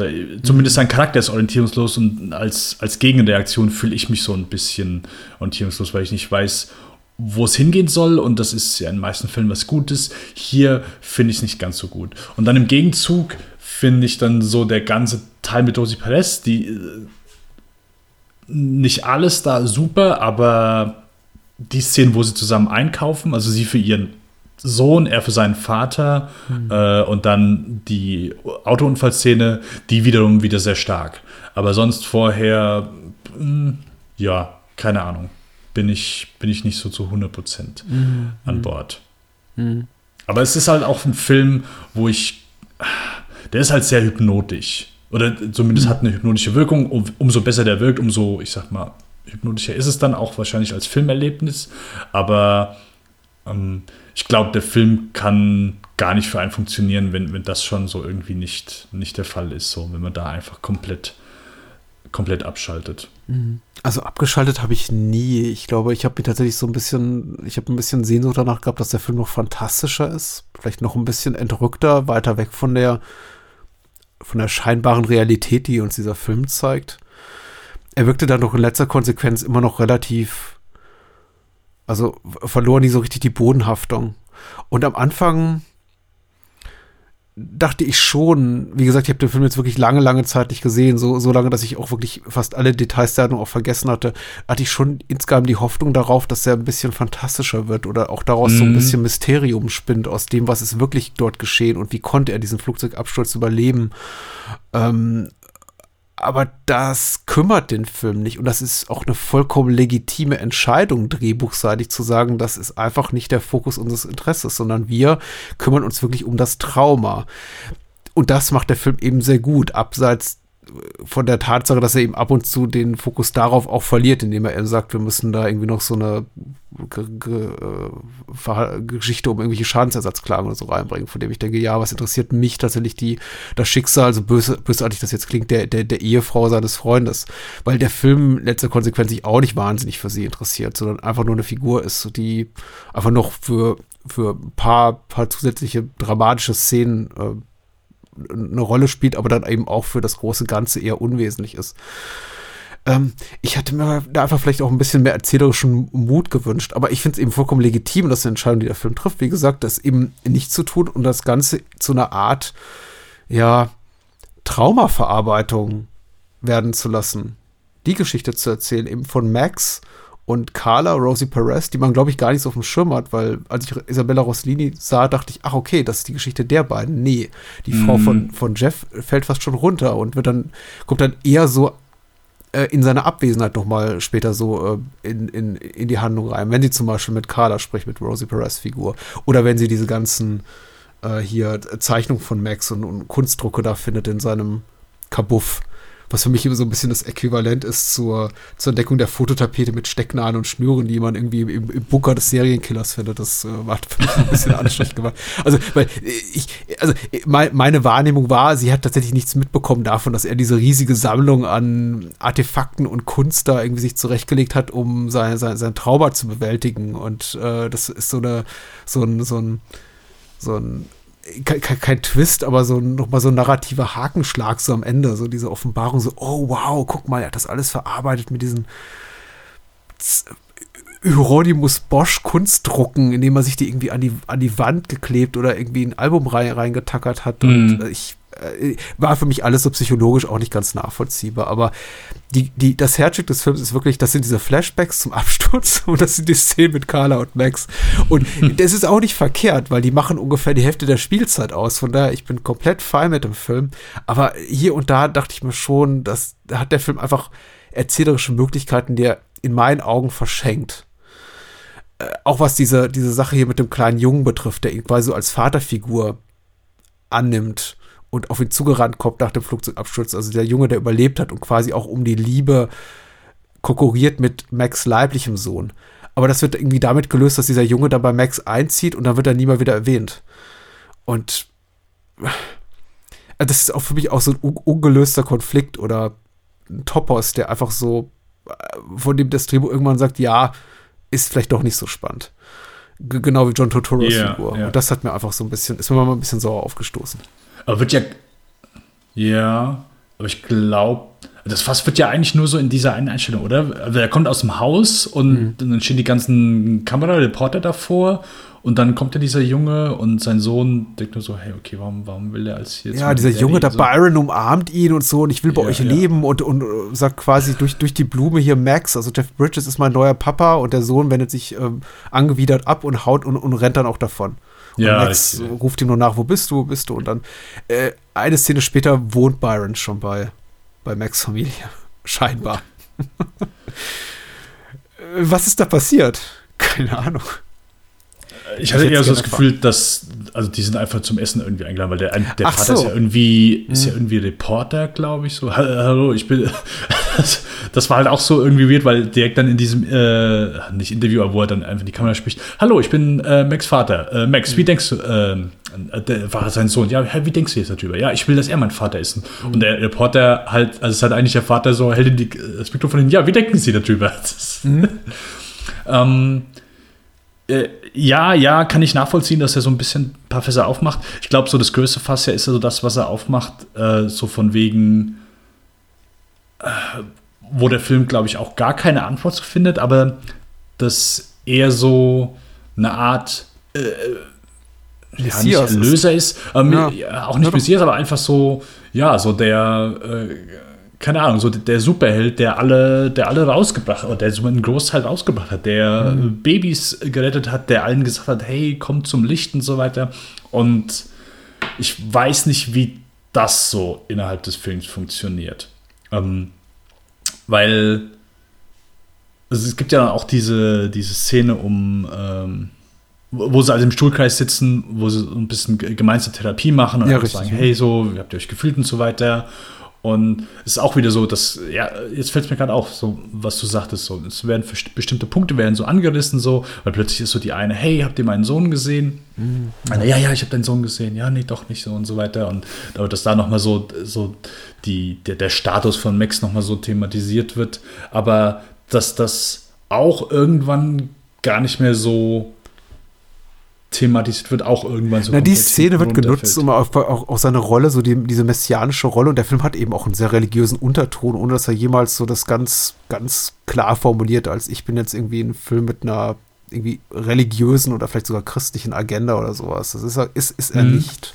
Dafür ist er auch erzählerisch zu offen. Aber er wird eben nach und nach äh, entzaubert. Das war so meine Wahrnehmung dieser Therapieszene, in der, in, in dem wir eben dann nur Figuren sehen, die ihn quasi anhimmeln. Also Max als, ja, Messia-gleiche Typ oder zumindest so eine Art Schutzengel. Und dann sitzt eben diese Frau dabei, eines Mannes, der tatsächlich umgekommen ist und sagt, ach, ihr, ich, ich paraphrasiere und so sagt sie es eben nicht. Sie sagt sehr, sehr, sehr viel eleganter und sehr viel dramatischer und bricht dann in Tränen aus. Ich bin eigentlich hier, um mein Trauma zu bewältigen mit eurer Hilfe, weil mein Mann ist tot.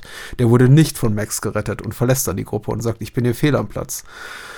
Und das finde ich schon durchaus stark. Ich habe bloß das Gefühl, dass in dem Moment in dem Film eine ganz untergeordnete, um nicht zu sagen, komplett ne- negierte Rolle spielt.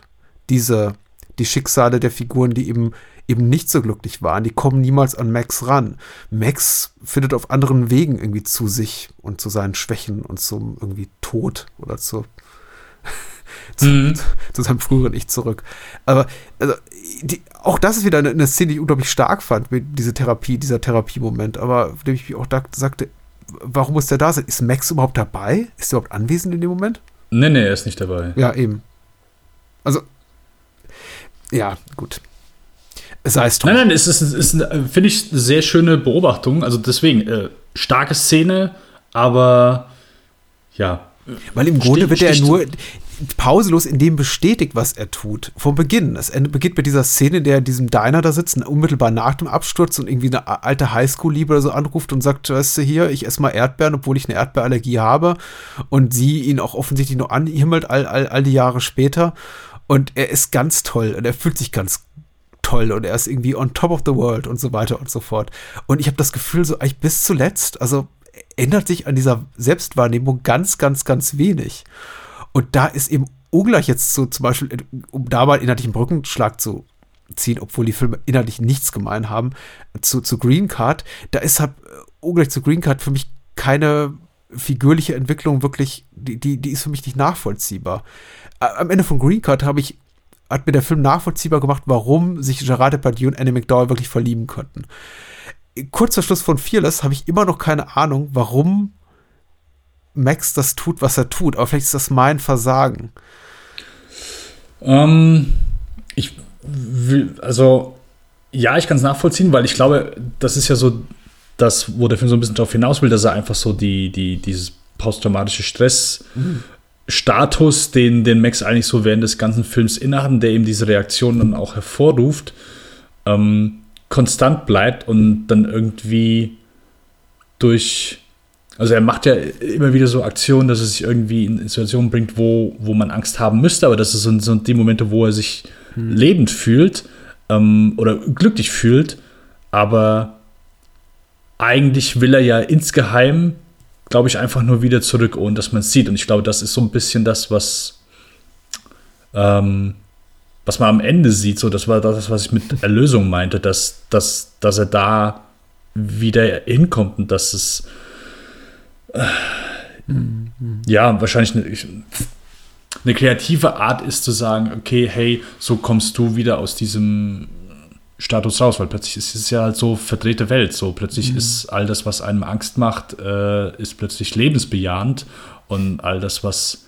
lebensbejahend ist, nämlich Familie, Kinder, ähm, gute Freunde, all das, was, was eigentlich gut sein sollte, plötzlich so umgedreht ist und plötzlich nur für, für Sorge äh, oder für, für Angst und für Wut einfach sorgt mhm. und für Miss- und Unverständnis so. Weil man hatte irgendwie das Gefühl, okay, die haben, seine Familie hat mit dem Crash nichts zu tun gehabt, sie war nicht in dem Crash, also interessiert er sich auch nicht für sie. Sie haben das Erlebnis nicht gehabt, also sind die komplett mhm. egal. So, und, und deswegen, das ist ja auch dann so eine Sache, weswegen er sich dann an, an Rosie Perez Charakter, glaube ich, klammert, weil, mhm. weil sie eben dann auch so das gleiche, gleiche Erlebnis hatten, auch wenn es dann so in verschiedene, komplett verschiedene Richtungen geht weil sie ja dann so von so schuldgeladen ist und auch interessant, so dass, dass er es dann eben so, so löst. Aber deswegen finde ich, mag ich das Ende einfach so sehr, weil, weil das ist so das, was ich halt lese, so während des Films, dass die Momente, wo er hier glücklich ist, aber eigentlich so ein äh, stiller Schrei nach, nach Hilfe sind oder halt mhm. nach dem Wunsch,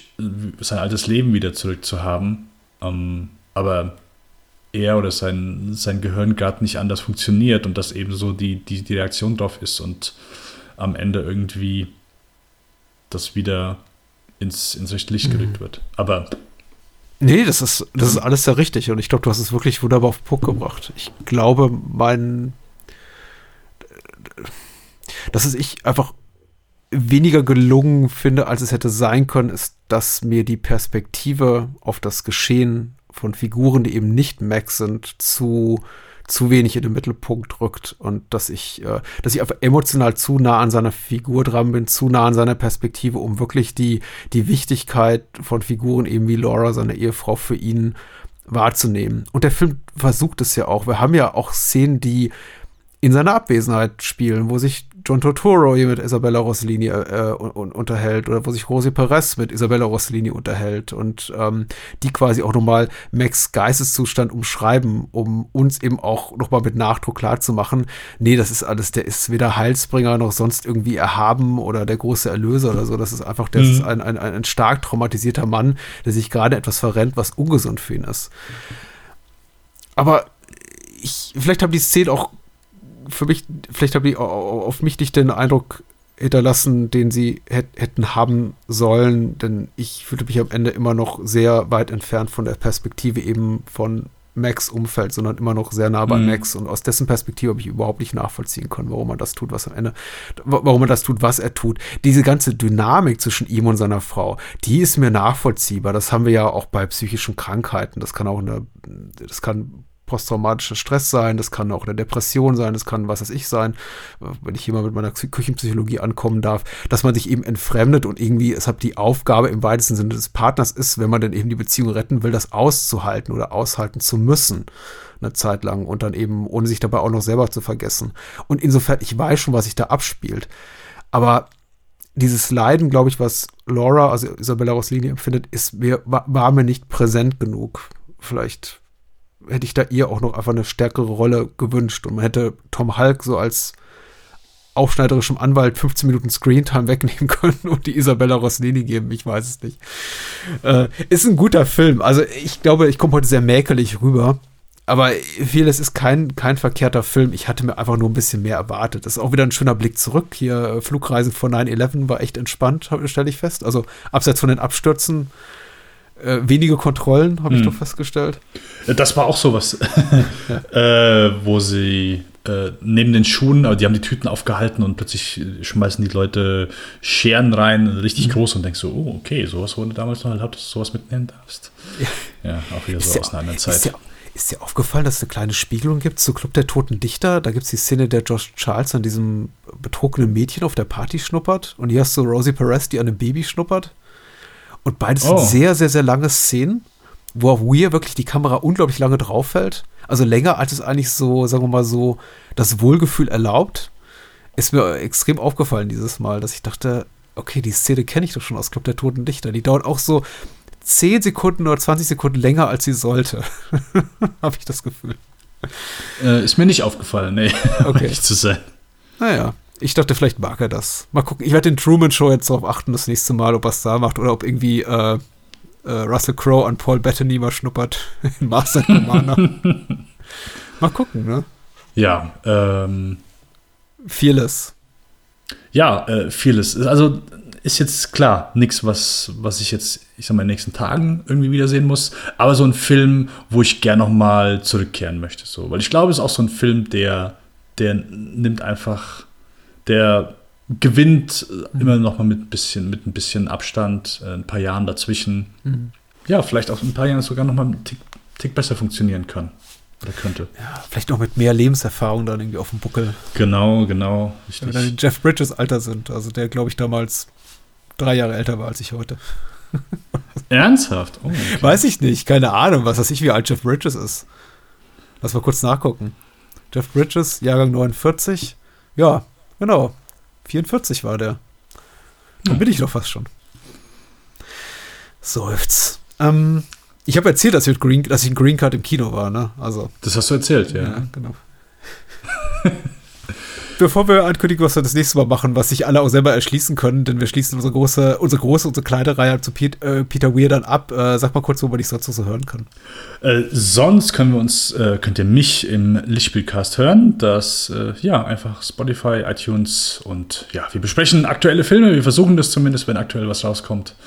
Kinos machen ja bald wieder auf. Kann sich ja nur noch um, um, um, um Tage handeln. Das ist richtig. Ich glaube, nächste Woche, ich habe schon gesehen, die haben schon mal die Klinken geputzt. Endlich wieder hier Marvel, Black Widow, Eternals, endlich. Richtig. Und sonst gibt es auch keine Filme. Also ich kann mich auch nicht dran erinnern, dass es irgendwelche anderen Filme gibt. Marvel hat auch das äh, Kino wieder belebt, weil es komplett tot war. Ja, ja. So. die machen echt super Content. Äh, und und äh, Lichtspielcast finde ich super. Also gu- gutes Format, äh, ursympathisch und höre ich wahnsinnig gerne. Wer Bahnhofskino unterstützen möchte, der hört einfach bei den anderen Formate und spendet vielleicht was bei Patreon oder Steady oder über den PayPal-Link auf bahnhofskino.com. Und ich habe ein Buch geschrieben. Wer es kaufen möchte, unterstützt mich in meiner Autorenschaft. Und das hilft mir auch dabei, diese Formate weiter zu betreiben. Wie Spielfilm, wie Bahnhofskino, wie ABC des Films und so weiter und so fort. Aber jetzt, viel wichtiger, Dennis, was machen wir denn nächstes Mal? Ist es das Magnum Opus hier von, von Peter Weir? Der Film, für den er ewig im Gedächtnis bleiben wird?